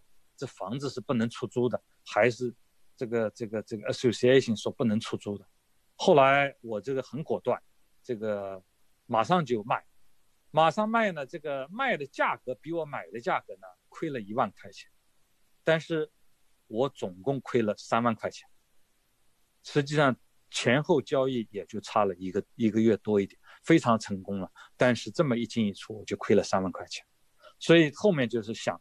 想清楚了，你这个东西有没有 association 得问清楚。我们当时问了两边，当时呢，我的这个 realtor 呢就是没有，呃，也问了对方的 realtor 两遍，可是呢，这个办法也是不对的。我后来问他，我说你有没有任何 written record？他说没有任何 written record。那我说我能怎么办？我只能告你了。他是我很多年的朋友。后来我就说，以后每次我都是要直接跟那个 association，如果有 association，要跟 association 直接打电话。最好能弄到一个 written 的这个东西，哪怕个 email，哪怕个什么，因为 closing 的时候一定要拿到这个这个 association 的这个 rules regulations 这种东西，不能够假设什么东西。那么另外一个在这个失败的也是去年就搞失败了一，去年这个觉得也没什么，买了一个房子，但这个房子呢。实际上，在在伊利诺伊这个这个不叫伊利诺伊，这个芝加哥西郊有很多小的城市嘛，这样子这个城市也是很少见，是很突出的。这个这个城里头的这个，实际上本来这个 village violation 也没什么，可是它就太太矫正了。就是说我这个房子，你像这个老，这个是我很少买老房子，这个是一个老房子，那本来我想股价也没多少。他突然的说：“这个老房子，这个所有的电里头的软管子电得全部换掉。那全全部换掉，我估了一下，啊，八千的、九千的、一万的，那这个也就算了，一万块钱还是能赚钱。结果你知道，这个如果是换这个管子，那这个 drywall 就要割割开来，drywall 一割开来，老的房子是四分之一英尺的 drywall，不是二分之一英尺的 drywall，或者，所以说 drywall 也。”不 up to code，那你 driver 一割割割开来以后，里头的 frame 你也看见，这个 frame 是一般的人家都是 frame 是二乘四的，那里头的 frame 老房子都是二乘二，我这么折腾下去，我能折腾得起吗？就是说这个房子，后来也是这个上当上了这个当，最后我就这个亏了一万块钱把它卖掉，前前后后大概亏了也是亏了两三万，所以这个这种东西就是说，呃，有的时候你想，呃，go beyond 你的 comfortable zone 的时候，总归要交一点学费的，那也没办法。嗯，好的。那因为这个讨论的问题比较多，那我这边的问题我就呃暂时压下去了，因为呃我想多留一些时间把这个讨论区的问题给 cover 了。嗯，好啊，好啊。对，呃，大家就是提醒大家一下，现在的话中部时间是九点十七，所以按照现在这个情况，我觉得可能我们今天的讲座又要讲到两个小时了，所以 呃大家我我没问题，我可以。你可以哈，先先啊，我可以多多多答几个问题，就看是什么问题了。嗯，好的，那时间反正我来控制好了。呃，好，我们从那个 Jessica 的问题，我我我就提一个建议，尽量就是说，呃呃，回答一些对大家比较有用的问题。没错没错，我会对，尽像我这个关于我自己 personal 的东西，还是少问这样的问题比较好。好的，我会在这边把问题先过滤一遍的。反正有一些问题，你就看着你的情况回答就好了。好的，好的，好的。嗯，第一个问题是 Jessica 的问题，Jessica 你也是认识的。嗯嗯哼。我问了两个问题，第一个问题是买房子的时候是先用现金买，还是呃在在 refinance，还是说买的时候就立马就贷款？我们分开来回答好了。先先说先说这个问题吧。这个问题是这样，我呢实际上是从很早的时候，都是用我 Hellock 上面的钱去现金买房子，这样呢，因为容易找到 deal。那么最近呢，我又发展了一个新的模式，啊，这个模式呢对 Jessica 可能有用，但对其他的新手不一定有用，啊，是什么呢？就是说。我自己很长时间已经不能做这个 Fannie Mae、Fannie Mac 那种 conventional loan，所以我做的是 commercial loan。那么我跟这个 commercial loan 的这个 banker 有很深的关系，所以呢，就是好到什么程度呢？我有个房子的话，有的时候一两个星期，甚至最快一个星期，有的时候也能把钱出来。所以呢，我 make 的是 cash offer，但是呢，选的是。With mortgage allowed 是啥个意思呢？就是说我想要 close 的时候，如果这个 mortgage 没下来，那我就是现金买。如果说 mortgage 下来了，那就人家提供这个 loan，我就付的钱就比较少。但这个好处就是说，这个 seller 就是吃了定心丸了，他肯定是房子卖掉。所以这个是我现在使用的模式，就是 cash offer with mortgage allowed。那有一次就没办法了，他去不开心。这个东西啊，我跟你说，小银行就是这样，一个人走了就办不成了。哎，我也遇到过。那那我就没办法，我就现金先把这个房子买下来，回头这个再再等他不开心回来，我再做 refinance。那 refinance 因为我跟他也很熟了，什么东西材料他都有，两个星期就下。但是我另外举一个这个很快的例子，有可能对别人有用，我不知道啊。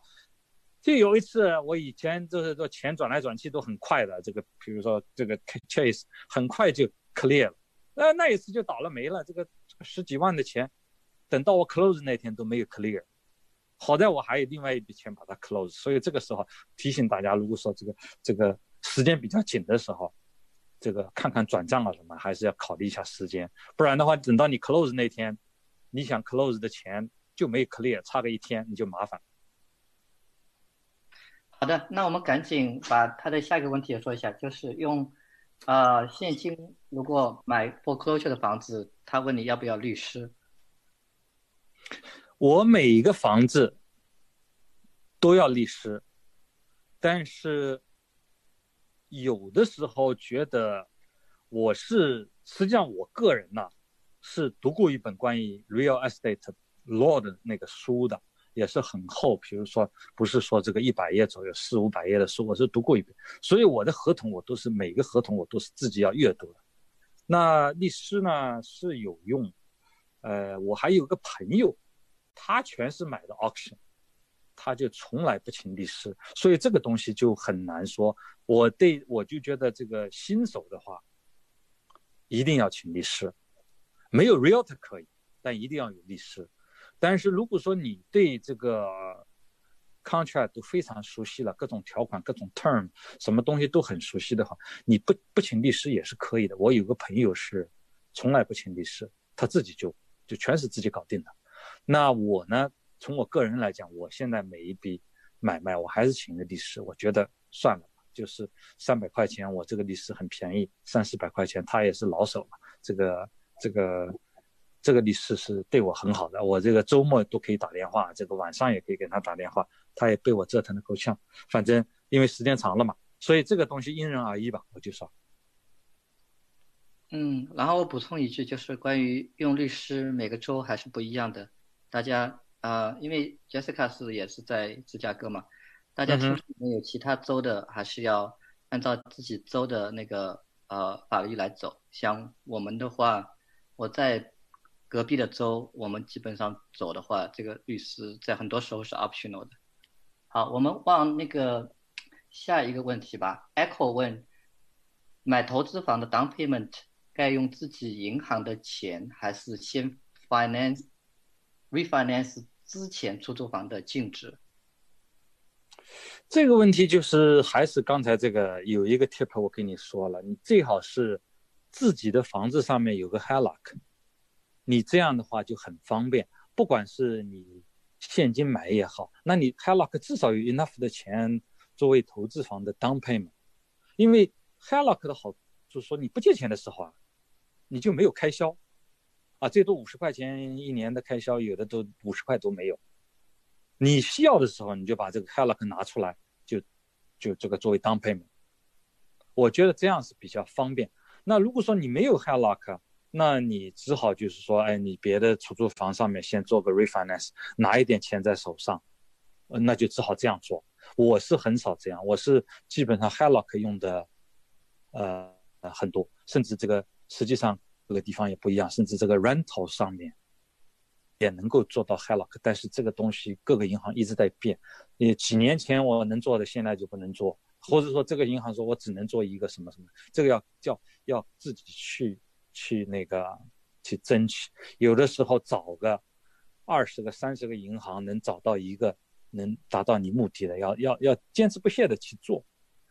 这样的话，因为好处就是说，哎，我不要钱的时候，我不会说钱拿出来放在那。那苏婷在问说，啊，你说吧。他个人的情况是，他可能是很喜欢做这个房地产方面的事情，但是她的老公呢比较反对，啊，他。做这个 real estate，那他并且强调了，他其实他们去买房子并没有用他们自己的钱，而是这个苏婷的父母把钱寄过来来投资的。但是他们夫妻之间好像在这个方向上有一些不一样，所以他是问你该怎么办。那我是觉得你可以反过来 share 一下，就是你和你爱人之间是啊怎么样？我我是这样的，实际上呢。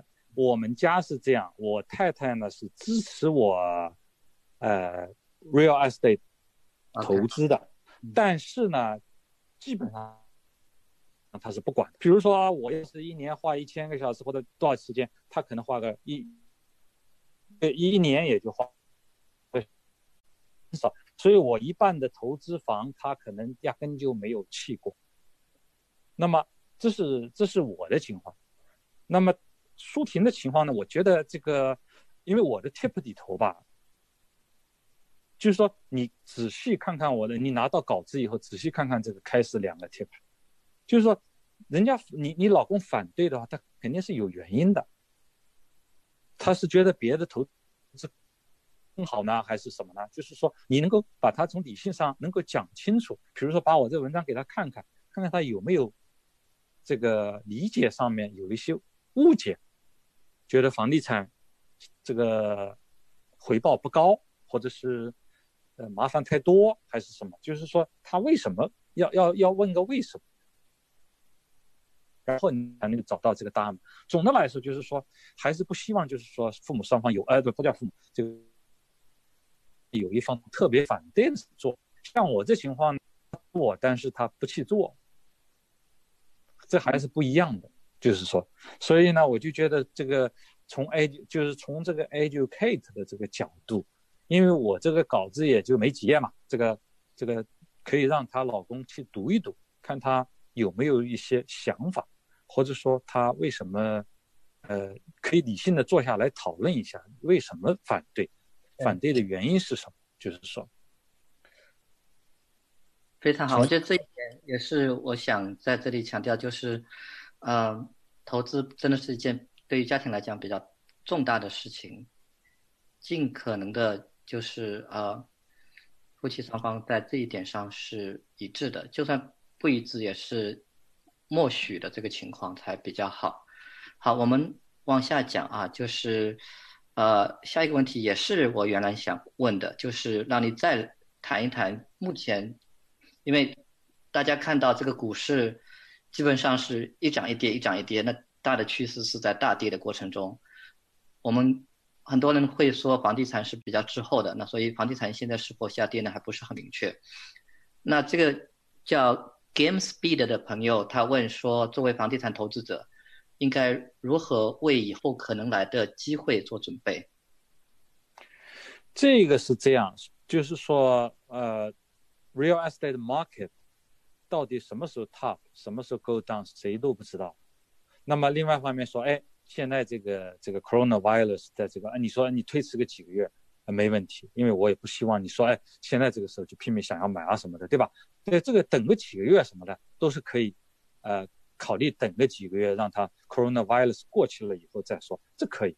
但是说撇开这个因素不谈，这个市场这个 cycle 到底什么时候到 top，什么时候 bottom，我觉得谁都不知道。那么我就是还是强调刚才这么多 tip 里头，就是说，如果你要买，那你满足你一定的 criteria。比如说，你想说，哎，我买这个房子，我要 cap rate eight，我如果说做百分之七十五的这个这个 loan，那我要有百分之二十的 return。好，你做完了这个 return 以后，我刚才就说了，你市场现在跌了，跌了，我刚才也跟你讲了，市场跌。百分之五怎么样？跌百分之十怎么样？就就只能就是为什么我把第一条讲的比较啰嗦一些，讲的各种各样 case，所以你可以自己去分析一下，就是说各种情况 scenario 去分析一下，对吧？如果你买的好，你有 cash flow，你市场跌，你只要能 hold 得住，那就没问题啊。这个房地产可以说每年都有人在做，当然了，你说市场很差的时候，每也可以说每年都在 bust。那还是买的不好。如果说你买的有这个这个，我不能说你买的价格在最低啊，或者怎么样，对吧？就是我刚才说了，你就算是这个这个呃十六万的房子，你跌成八万了，你如果每年有 cash flow，你也能够撑得住啊。你回来的时候，因为正常的状况是，呃，涨了多少年以后跌个跌个三四年嘛，你这个跌个三四年在后面再来个三四年七八年，基本上就是平了嘛，或者回来了。所以这就看你的看你的时间段，你买房子你不能光看五年嘛，你光看五年是不能做这个房地产生意。所以我就想说，哎，你多大年纪啊？你可以分析分析，对吧？你这个能撑多？如果说你三十年的话，我就是现在想想，一二年买的房子，我到底是八万块钱买还是七万块钱买，都不重要。现在比如说十七万、十八万的话，就真的是那时候到底是六万还是八万还是什么，也没那么重要。你要时间段看的长一点。对吧？那当然，如果说你买的房子很贵，又是不能 cash flow，那你挺的就很难受的。这说来说去还是重复这个这个 tip one 的第一个 tip 的内容嘛。你仔细去分析分析，你想一想，你能不能承受得住，对吧？你投的百分之二十五，你就算跌掉，你过一段时间你也会回来，跌个四年，涨个四年，你也就回来了。当然，如果你每年有 cash flow，那你就能够承的承受得住。你也可以说，哎，我房租可能会。降了一百块钱，降个一百五十块钱一个月，你能不能还有 cash flow？比如说你总共只有一百块钱的 cash flow，那你是风一吹就没了，对吧？就是说，这个这个你算一下这个呃，比如说 property tax 涨啊，这个房租稍微有点跌呀，你这个能不能撑得住？你有没有工作？如果说你没有工作，呃，这个当然一般的就是买房子千千万不要想着说还有把别的钱放进去，最好是就是说这个房出租房自己 live on its cash flow，那你就可以买了。你适当的做一点 stress testing，就是说，如果说这个房租稍微降一点，如果是这个 property tax 稍微涨一点，你能不能还 cash flow？好，那。这个其实是个比较大的话题，我们就简单分享到这里吧。我觉得，呃，发现基本上现在每个嘉宾上来啊，都会被问这个问题。那，呃，每个人的回答可能也都不特别一样，所以大家还是要自己独立的去做判断。我们下面的两个问题呢，呃，其实我会比较建议大家就是去，呃。考虑上北美地产学堂最近在推出的关于如何找低于市价房的课程，不晓得大家还有没有时间赶得上啊？这个课程应该是这一周五，明天后天就应该要开始上了。那大家一会儿在这个直播间里面扫描二维码就可以啊，问我们的这个小助手去啊报名这个课程。下面这个两个问题呢，那个老顽童你。看啊，就是有可能你也不用回答，因为是比较基础的问题。第一个问题，那你说吧，嗯哼，说如何找到这个 ARV，这个就是价格低于 ARV 百分之六十五的这个房子。他说你是不是直接去看 Zillow、Redfin 这这方面的信息？这是第一个问题。这个 OK。作为作为 IRV 的话，一般有两种办法，一种是通过 Realtor。这个 multi listing 上面有很多 close 的房子，close 的房子它都可以说这个，呃，把一个小区这个多边形把它圈起来，看看它里头这个这个全面，比如说前面六个月、十二个月卖的房子怎么样。那么作为这个没有 license 的人呢，实际上也是可以做。以前很早的时候，我是查的 Chicago Tribune，Chicago Tribune 上面这个有这个 closed transaction，后来在网站上查到。现在实际上更方便了。现在在那个 Realtor.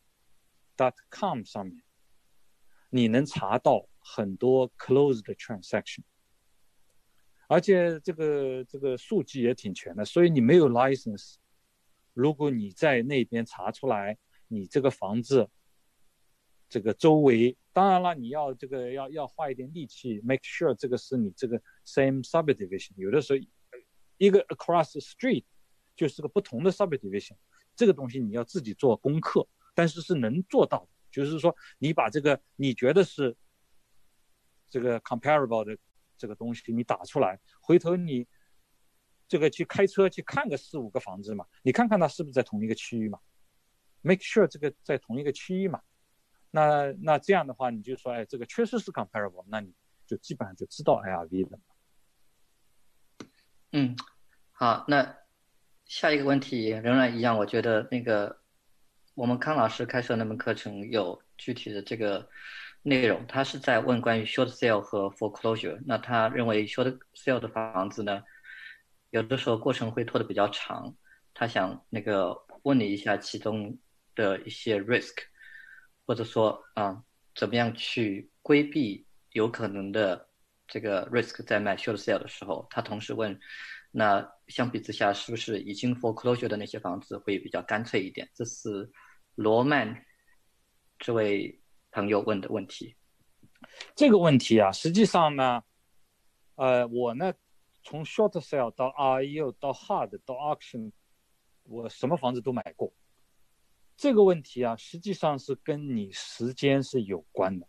你比如说一二年到差不多一八年。那这个 auction 啊，什么都是买到便宜的。可是去年的时候，我就看到一个统计，所有的 auction 房子平均价比 multi listing 上面的房子的平均价格还高了百分之九。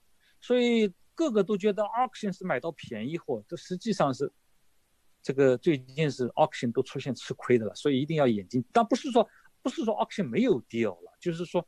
你有可能一不注意的话，你不要假设那边就是什么都是 deal，short sale 也是一样。以前我买到很多 short sale deal，但是现在发现很多 short sale 不便宜啊，不便宜啊。就是说我我我跟你说买的房子，我我大概失败的房子也有很多，很多房子我盯了几个月，甚至有的盯了一两年，最后就没买成嘛。那 short sale 的这个问题就是说，你签约的时候签的是跟 seller 的签约，但最后决定权是在银行手上，你银行手上，他愿意批还是不批，或者说批的价格比原来的 contract 价高很多，那你就不成了嘛。你说 risk 吧，就说你不能够打赌你能买到这个房子，只能说试试。我一般 short sale 就说，哎，我 offer 发出去了，我就就坚持这个价格。如果说这个 bank 回来了高了，我就不买。那当然了，这个最近的话，我实际上 short sale 买的就少了，因为我觉得 REO 的话，就是说你叫 foreclosure，一般我就是说，它这个 short sell 完了，如果说银行拿回来了，就叫就就就叫 REO 了嘛。REO R REO 的话。就跟平常的买卖就没区别。你如果现金下去的话，一两个星期就可以 close。他卖就卖，不卖就不卖，所以就也干脆。因为你 short sell 的 risk 就是说，你手上，呃，我不知道别的地方，我这个东西不知道讲的对不对啊？因为芝加哥是非常 seasonal，冬天的时候相对就便宜一点，一到三月份以后就贵了。所以比如说我在十一月份、一月份、二月份，如果我买到便宜的。我那个 RU 也好，什么 Hard 也好，什么也好，我买到我就买到一个。我 Short Sell，我等了三个月，我没买到的话，我都可能就错过机会了。就是说，这个一年当中最便宜的季节就被我错过了。如果说我一定本来想买三个房子的，我一弄了三个 Short Sell，回头一个也没成，那我不什么也买不到。所以这个呢，也是 Short Sell 的 risk。当然了，另外一方面的话，也 risk 也没那么大。我即使买了 short sale，这个这个叫什么的话，我就我就继续再找别的房子。比如说我我三个 short sale，本来说今年要想买三，这个冬天想买三个房子，我假设说，哎，我弄了三个 short sale，那我其他房子继续找。假如说我其他房子其他这个这个买了三个房子的话，那我 short sell 就不要了，我就 cancel。那当然了，说回来很低，你吃亏了，买不成了。那你人不可能什么都得到，有得必有失嘛。你已经试了 short sell，对吧？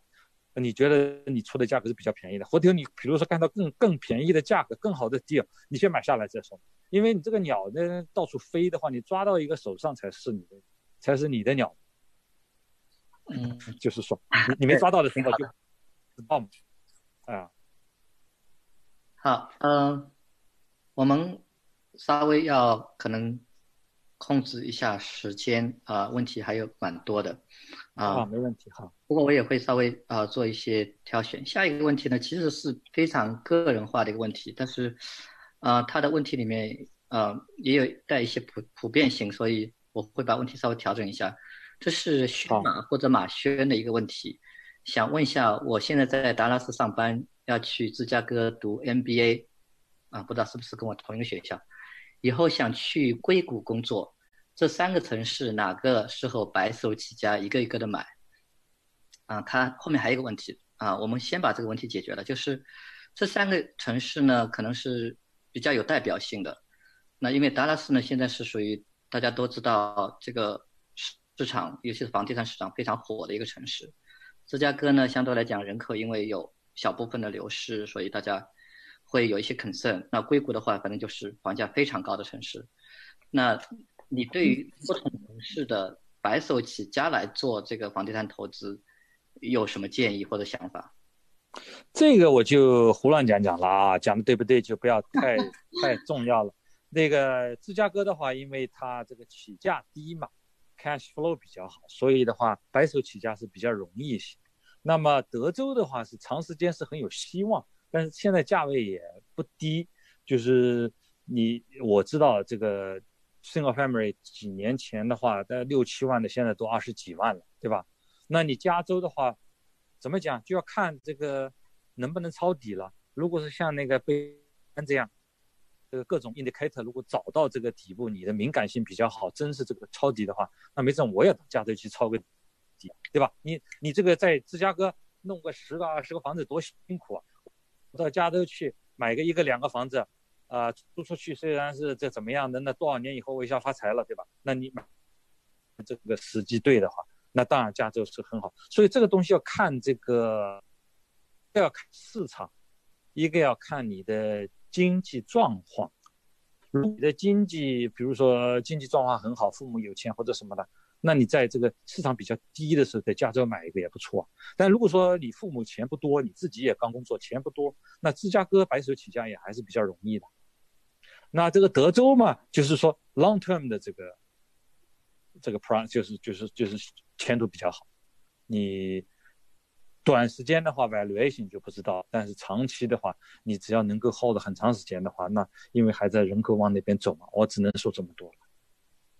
嗯，我稍微加一点，就是我个人的想法是，我觉得你现在就是呃，这位听众，你现在如果准备好投资了，那我觉得你是新手的话，你先从 local 的起，也就是说，你到时候投资的时候你在哪个城市，你先从那个城市开始看起，因为这些经验的东西都是需要时间积累的，所以你就先 local 的房子看起，看有合适的可以。先啊积累经验，我觉得是这样一个建议，因为每个城市都有不同的投资的策略可以做。嗯，下一个问题，呃，啊仍然是舒婷的一个问题，他问就是找房客，有些人他不太不太愿意和中国人打交道，怎么办？我不知道这边有没有碰到过这种情况。呃，这个这个问题是什么个意思？我没听懂。找房客不愿意跟中国人打交道。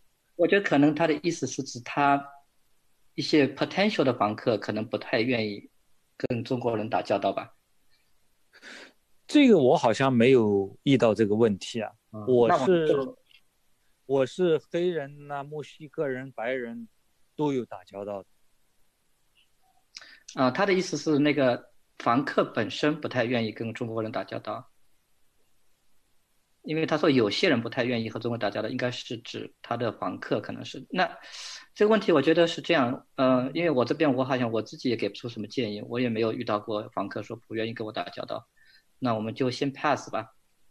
那个呃，舒婷，你后面呃，如果那个的话可以继续留言。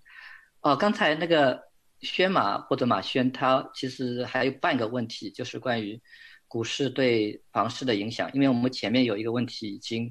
嗯，cover 住了，所以呃，你如果没有听到刚才那块内容，我我知道，听一下就可以。这个实际上历史上的话，实际上这个两个不一定是同步的，因为举一个例子的话，你想股市的话，二零零三年就很低了，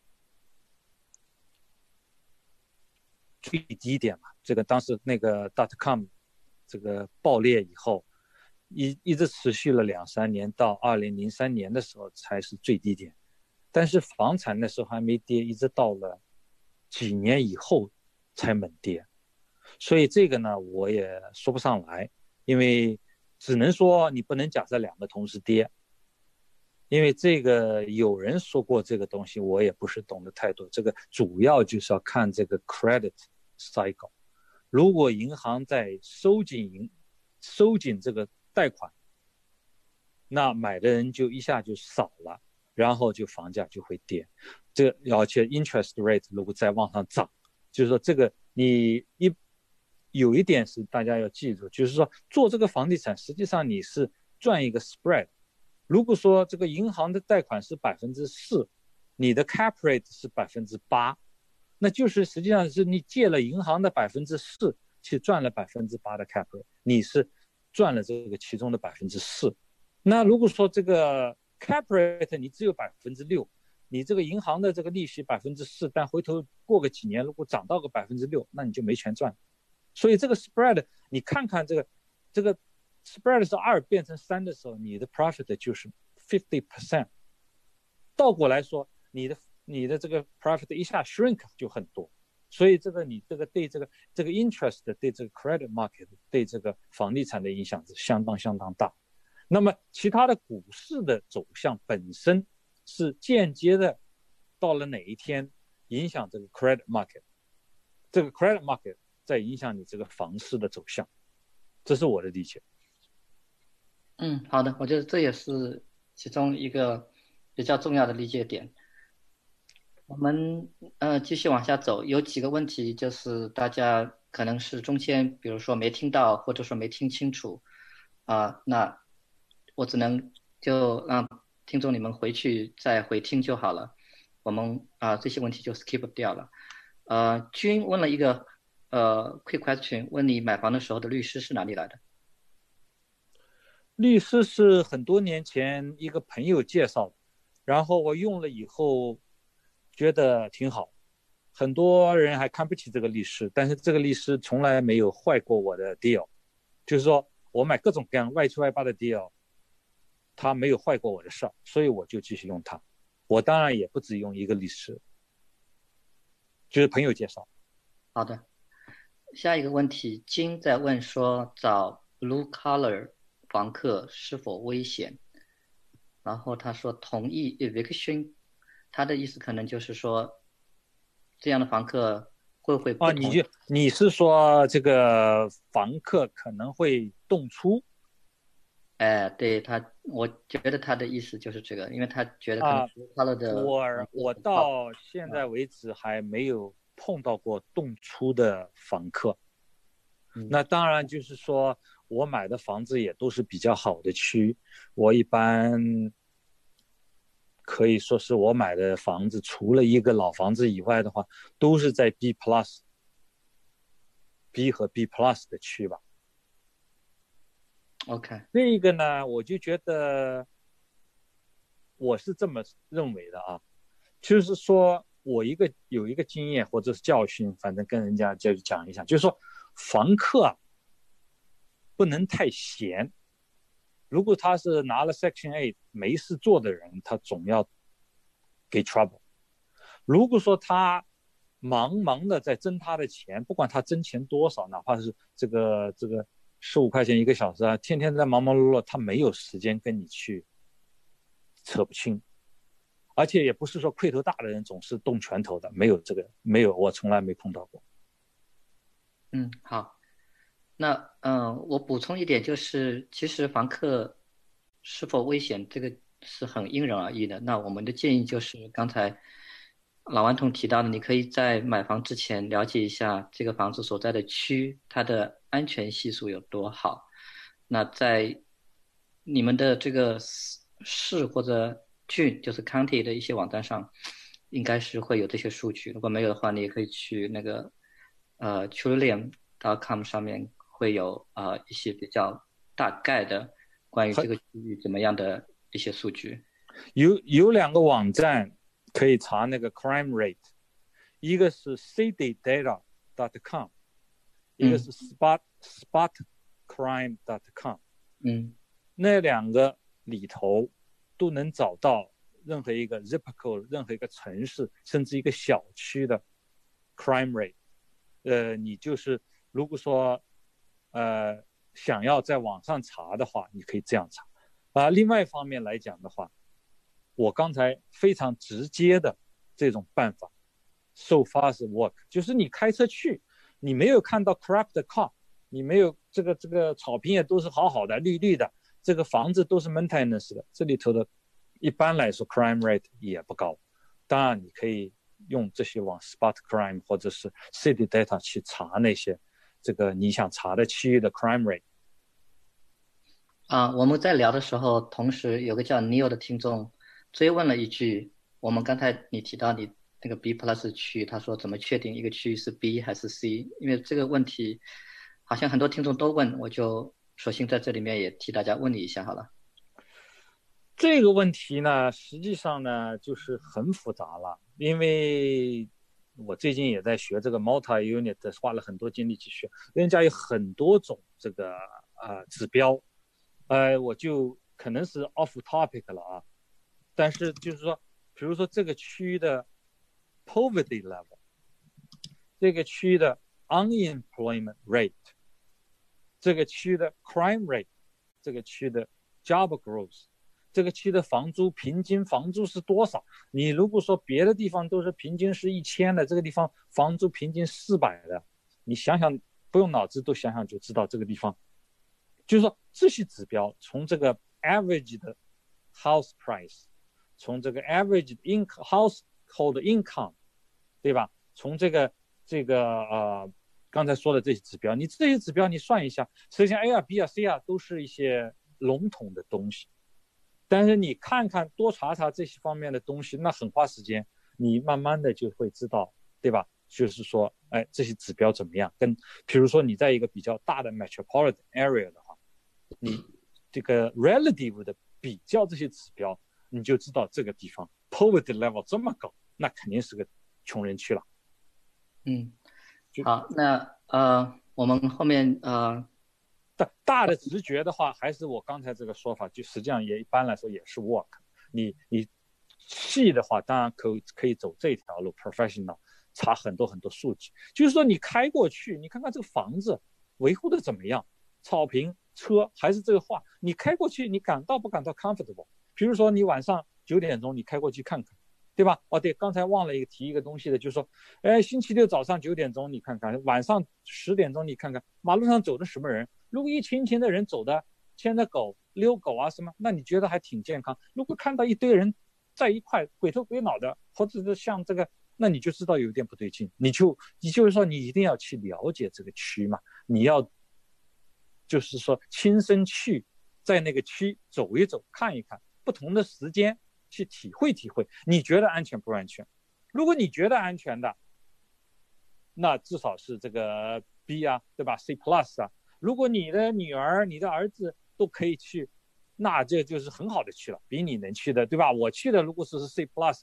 那我女儿要是能去，那就是 B plus 了，这至少对吧？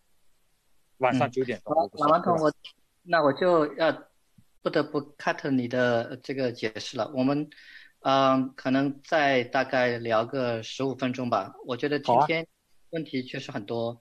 那你看后面的问题，你如果能够尽量快的回答就好啊，好啊，呃，好啊，快的做个回答。哦，好。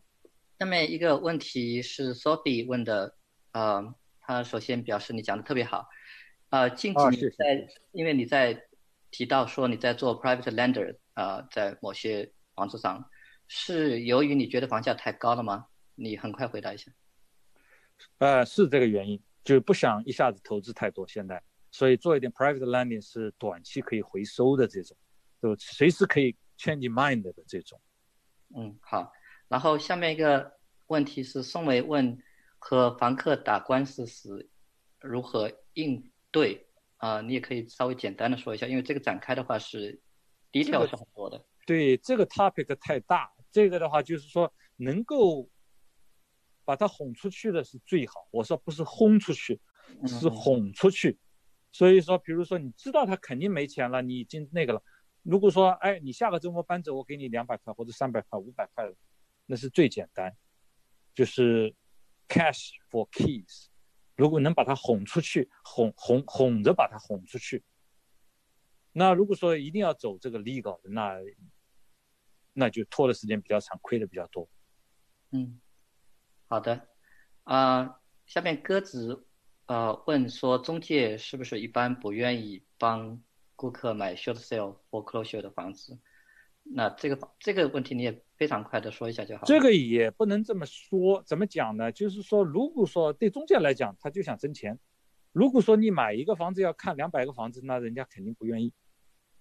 如果说你说 short sale，你一上去就 offer，一上去就 offer 的，那中介也可能就愿意了。他这个主要是他要看他这个，呃，怎么一个 effort 和和和那个回报之间是不是成比例嘛？如果花了很多精力赚不到多少钱，他就不愿意干。那我觉得另外一个就是说，如果说你下定决心想要呃买一个八个、十个或者这更多房子的话，有的时候考一个 license 也方便很多，自己看房子就方便多了。方你看房子看多了，就是能够找到 deal。对，好，下面 J J Jasmine 问这个你那个。B R R R R 里面的第一个 R buy 是要用全部的现金吗？那这样的话是不是说它不适合没有这么多现金，只有首付的那些新手？这个问题呢，实际上也是看的。如果说你想在 multi listing 上面看的东西，想要跟人抢，想要动手快，那是肯定要现金。但是如果说你是做这个 marketing，比如说呃呃 direct mail，你找到了一个一个这个有的办法，这是完全另外一个 topic 了啊，不可能展开了讲。就是说你通过别的途径 call 的 call 啊，direct mail 啊，如果说你找到一个这个 buyer 愿意便宜卖给你的话，你可能没人跟你竞争，你跟他谈下来了，然后你也可以慢慢做弄。嗯，对的。好，那我只能有一些比较 special 的问题 skip 一些。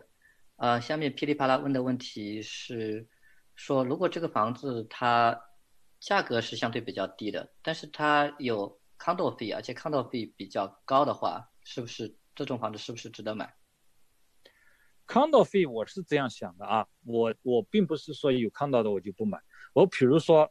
给你简单一个我的想法啊，没有人说过这个想法。假如说你这个百分之一的定力啊，十五万，你是租一千五，对吧？如果说你的 condo fee 是一百的话，那我这个十五万我就是，如果说十四万，那就符符合我的百分之一啊。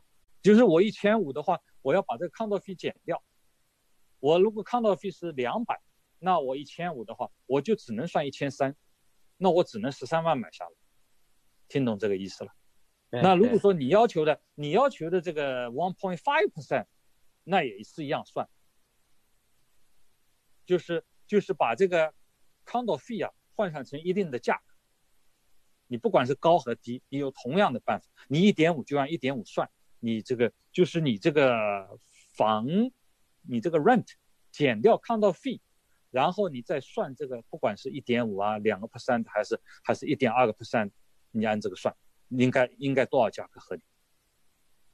那当然有一个不确定性，就是说，哎，如果他人家涨这个 condo fee 了，涨得太，但是一般来说太高的 condo fee 我都不愿意要。比如超过两百了，我觉得太不愿意要。比如说超你到了这个两百的话，我就按这个算，我也不想要，因为太高。以后卖的时候比较麻烦，但是如果说是一百啊、一百五啊、一百八呀，那我就按这个算，我就就是说房租减掉这个，等于说我把房租是算成是房租减掉这个 association fee，这是我的房租。嗯，好，下一个问题应该是李莲，他问：伊利诺伊是最大人口流出州，对于在芝加哥附近 build portfolio 需要有。有此顾虑吗？他的问题扩展一下，就是说，如果啊，你 target 的一个地方人口是在流出的话，你去那个地方 build portfolio，你会会对对此会有顾虑？这个问题我是这么看的，呃，我可能跟所有人看法都不太一样。我的这个 philosophy 就是说，人很多的地方，你只要做比做比别人做的好，你就有饭吃。芝加哥不管它人口怎么流失，它还是个 metropolitan area。这个几百万的人口，不管它怎么一个流失，你就说六百万，哪哪怕是流出个一百万，它还有五百万人，他还要吃饭，还要睡觉，还要有地方住。你做的像我刚才讲的这个二十个 tip，你如果真正按照这二十个 tip 去做，你买到的都是便宜货。你吃的就是这个差价，因为你如果说买的这个房子是 cash flow 很好的话，你吃的就是 cash flow。那你要这么说，人家在那个圣路易斯还买这个房子，还建 portfolio，那人家不过了，人家一样过，因为它也是个 metropolitan area。那当然，像这个 Detroit，要是说哎人都走光了，那不行，对吧？你这个走也一个速度快和慢的问题。芝加哥总的来说还算是个比较稳定的地方，就是说人口不增长，下降也下降的很少。嗯，好的，嗯，下面一个问题，Echo 问的，呃，跟这个市场的分析还是有关的，但他问比较 specific，就是说我们如果定义现在市场在下行的话，那么在下行的过程中，什么什么个点？对投资房做这个 cash out refinance 最好，就是把握这个时间点，因为他一方面呢又不想把钱这个拿出来，但是找不到好的 deal，那不就等于是在白白的付利息嘛？所以他想问问你，cash out refinance 有没有比较好的时间点？这个问题很难，因为我都问过这个问题好多次，在有的群里头。那么基本上的想法就是，以前这个加州有个毕华还是几个人，就是说做 private lending。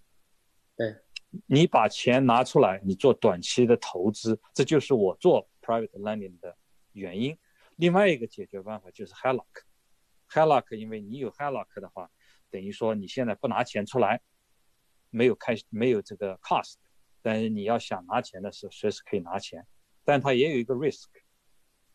市场如果说往下降的很多的时候，银行因为我经历过，我在 Chase 的二十万的 HELOC，一夜之间，他说你的房子现在值多少多少钱，你的 HELOC limit down to fifty thousand，所以从二十万变成五万，我一下子就，不然的话我还可以买好几个房子了的那时候，对吧？就是说这个 HELOC 有随时都有可能被关掉。那么，只能说怎么讲呢？你就是这个东西，就是看了。你说市场跌，一般，呃，我这个不是专业建议啊，只是从我自己的看法。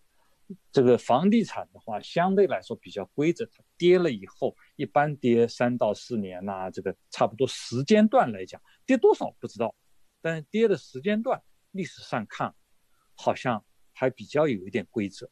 所以，跌个差不多的时候。那你说跌了以后，你做 refinance，你 refinance 钱也少，但是你在高点做 refinance，钱是多了，可是你钱放哪放都是个问题嘛。这个这个是谁都有的问题，也没有很好的答案。但是我只能建议说，哎，你可以借出来钱做一点短期的投资啊，或者是这个你这个弄一点 HELOC 呀。那么只能说敏感一点的，比如说我有几个 HELOC，要是一个银行帮我关掉了，我把。我就觉得快到 button 了，我就把其他的 HELOC 的钱借出来，赶紧投资啊，只能这么想，因为希望他们不要说，哎，这几个银行同时把你全部关在同一天，不可能。但是等到银行要改你这个 HELOC limit 的时候，那市场已经跌得很很厉害，这是我这个。这个经历上、感觉上，如果说银行要改你 HELOC limit 改的很大的话，改了一个，你其他几个就把钱拿出来，赶紧投，可以买房子了呗，差不多。好，下一个问题，啊，我们可能在控制在大概三到四分钟就把问题结束。啊，下一个问题，Joyce 说，啊，他也首先是表示你讲的特别好，今天，他问，谢谢谢谢，你当时有提到的几个点，他。就很快的回答一下就好了。您每年涨租一般涨多少？然后你续约的时候，因为你说是提前六十天嘛，你都是发正式的信，还是说就直接发个短租给租客？我这个涨的话，实际上是跟进 market 的，就是说，你想前面有几年涨得很快，那我也跟着涨得很快。如果 market 涨得慢，那我也涨得慢。如果说自己不太清楚，那涨个百分之二点几啊三呢？但是如果说你知道 market 涨得很快的时候，你也可以适当的涨得快。It's a painful 这个好的房客，如果说，呃，老是涨个百分之二、百分之三，一下子跟那个 market 的 rent 差得很远的时候，我也经历过赶走一两个好房客，因为因为如果说我一下子想要涨得很多，他们可能承受不了。但是我不敢，我吃亏太多，所以我这个不多，但是也会出现过。那么刚才还有一个问题，怎么说的？是什么一个问题？我忘了。他问你是不是正式的发信，还是说就发了个短信给租客？哦，这个是这样。我这个这个历史本身是呃很长的一个呃 document，但是我 renewal 的话，我基本上是半夜指头，啊，看起来很正规。他就是说，哎，我们 original lease 是哪个哪个是谁签的？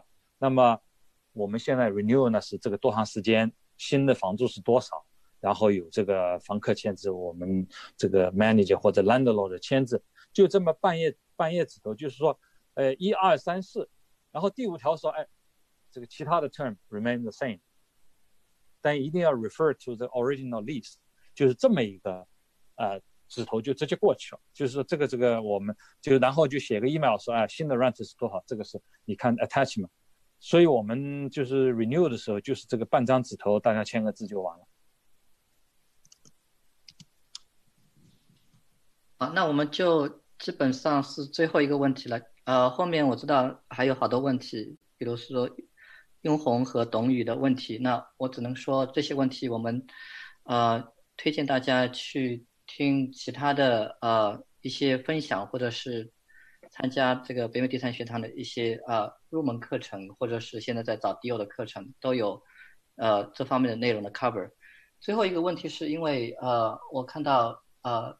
金徐或者徐金，啊，sorry，呃，他是帮你回答的一部分，是 Daniel 问的一个问题，啊，他其实是问了好几个问题，但是有几个有其他听众已经帮他回答了，我只是想拿出来把他关于，呃，全职工作的人，啊，怎么样用你刚才提的 B R R R R 这个 strategy 买房，因为他觉得，呃，尤其是中间那个 rehabit。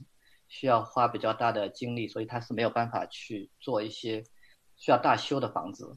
所以这这个这个是这样的，是我现在还有全责的工作啊，所以这个东西我就是，我觉得第一你可以考虑，如果你认真的想做房地产，可以考虑考一个 realtor 的驾照，这样你周末去看房子很方便，或者是早上凌晨去看一个。呃，晚上这个下班的时候去看一个，动作很快嘛。而且这个这样的话，就是说这个这个自己做这个 rehab 本身的话，那我不指望你自己去做 rehab，你是要请人做的。所以这个关系怎么 develop 起来的话，我实际上有一个，呃，他是一二年开始帮我做 rehab，那现在我什么房子？都让他做 rehab，我也能够做不少啊，所以我觉得这个不是一个原因。你慢慢的，呃，能够，实际上很多东西就是人与人之间的 chemistry，看你，看你怎么弄。你 chemistry 很好的，你找到一个人，你对他很好，他感觉到你对他很好，呃，有的时候就会很长期的一个 relationship。那我基本上就挂一个 lock box，他去干活就行了。那有的东西，如果新的这个 country 来的话，那是怎么讲？就是说你得去盯嘛。但是盯的话，你不是说八个小时在那边盯嘛？那你只好就是说每天去看一下，对吧？或者是两天去看一下，呃，打个电话什么，问问情况，让他给你发一点照片啊什么。那做肯定是能做的，因为我我实际上并不 handy，我都是请人做的。好的，那个老顽童那。呃，我们远远超过了我们这个 预期的，因为大家，呃，我看到留言区里面很多人都是表示你今天的分享非常非常的有用，呃，那大家就呃回头去听一下这个直播的回放。我非常抱歉，真的是问题很多问题我们也来不及回答了，主要是我自己。那也。我就提一个建议嘛，如果说有问题，你可以收拾一下，然后我可以提一个问题，呃，答一个问题，然后看看怎么一个书面形式可以把这些问题简单的回答一下。嗯，好的，那我们就建议大家，你们在所有北美地产学堂相关的这个群里面，把这个群 post 出来，你就只要标明说这个问题是。呃，今天分享想问老顽童的，那我们会收集起来，回头我们会在你对应的群里面，我们会把这个问题集合起来发到每一个群里面，好吧？我们就用这个形式好了，这样这样都可以看到你的回复。那因为今天确实时间上，我因为后面自己工作上也有个会，其实他们已经开始了。那我们的技术人员也有自己有个会，所以时间上我们不得不。卡在这里了，非常不好意思。呃，那今天相信很多人啊都跟我一样，这个二十条建议和后面你后续的这些故事和分享都是非常非常的这个实用，非常多的干货。王彤，感谢你今天花了。不客气啊，非常谢谢大家。啊，你呃之前准备工作，我相信你也花了更多的时间在里面。那感谢你，我们后面如果再呃聊起来的话，有更好的话题，我们可以再邀请过来再讲。大家对你的这个呃认同度是非常非常高。那我们今天呢就呃就聊到这里。那我们呢还是一样，就是每周差不多这个周二、周三的时候，根据嘉宾的时间，我们会给大家提供这个每周线上分享的直播。线上分享结束之后呢，大家扫描同一个二维码，也可以在呃网校里面继续听直播。我们后期所有的直播呢，大家也可以去关注我们那个喜马拉雅上面北美地产学堂这个频道，啊，往期的这个音频都有。那另外呢，就是我再提醒大家，我看到呃很多问题，尤其是我 skip 掉的问题，都是比较基础的投资的问题。欢迎大家去上康的课程啊，一的是他的入门课，或者是他目前针对。现在的市场形势，刚刚开的关于如何找 deal 的课，我觉得都是对大家特别会有帮助的。因为那个课的话，它它的跨度时间会很大，然后呃，康老师会实时的在呃群里面给学员做解答，这样可能会更有效一些。那今天我们的分享呢就到此为止，感谢呃老顽童，也感谢我们后台的工作人员和那个志愿者们，我们就呃。下周同一时间再见了，北美地产学堂祝大家财富增长，我们再见。好，再见。嗯，好，谢谢你们啊，我们今天的直播到此结束。如果有更多的问题，可以在下方提出。呃，我们呃也麻烦大家，就是如果感到是有用的话，多多转发和点赞、关注。呃，我们下方的这个二维码呃是给呃给大家用来咨询的。啊，我们下方的这个二维码，大家可以呃扫扫一下，关注一下。这样子的话呢，呃，如果你们需要上课，或者是呃去呃去向这个老顽童提问，想要加群的话啊，都可以通过这个添加小助手。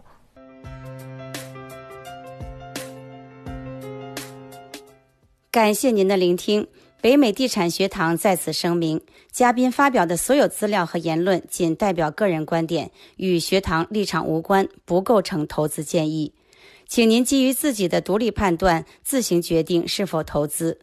如果您希望每周及时聆听投资专家的分享，可以关注我们北美地产学堂的微信公众号，或者加微信号“北美地产一二三”，拼音 B E I M E I。D I C H A N 一二三，他会带您进入北美地产学堂的微信群。北美地产学堂祝您财富增长。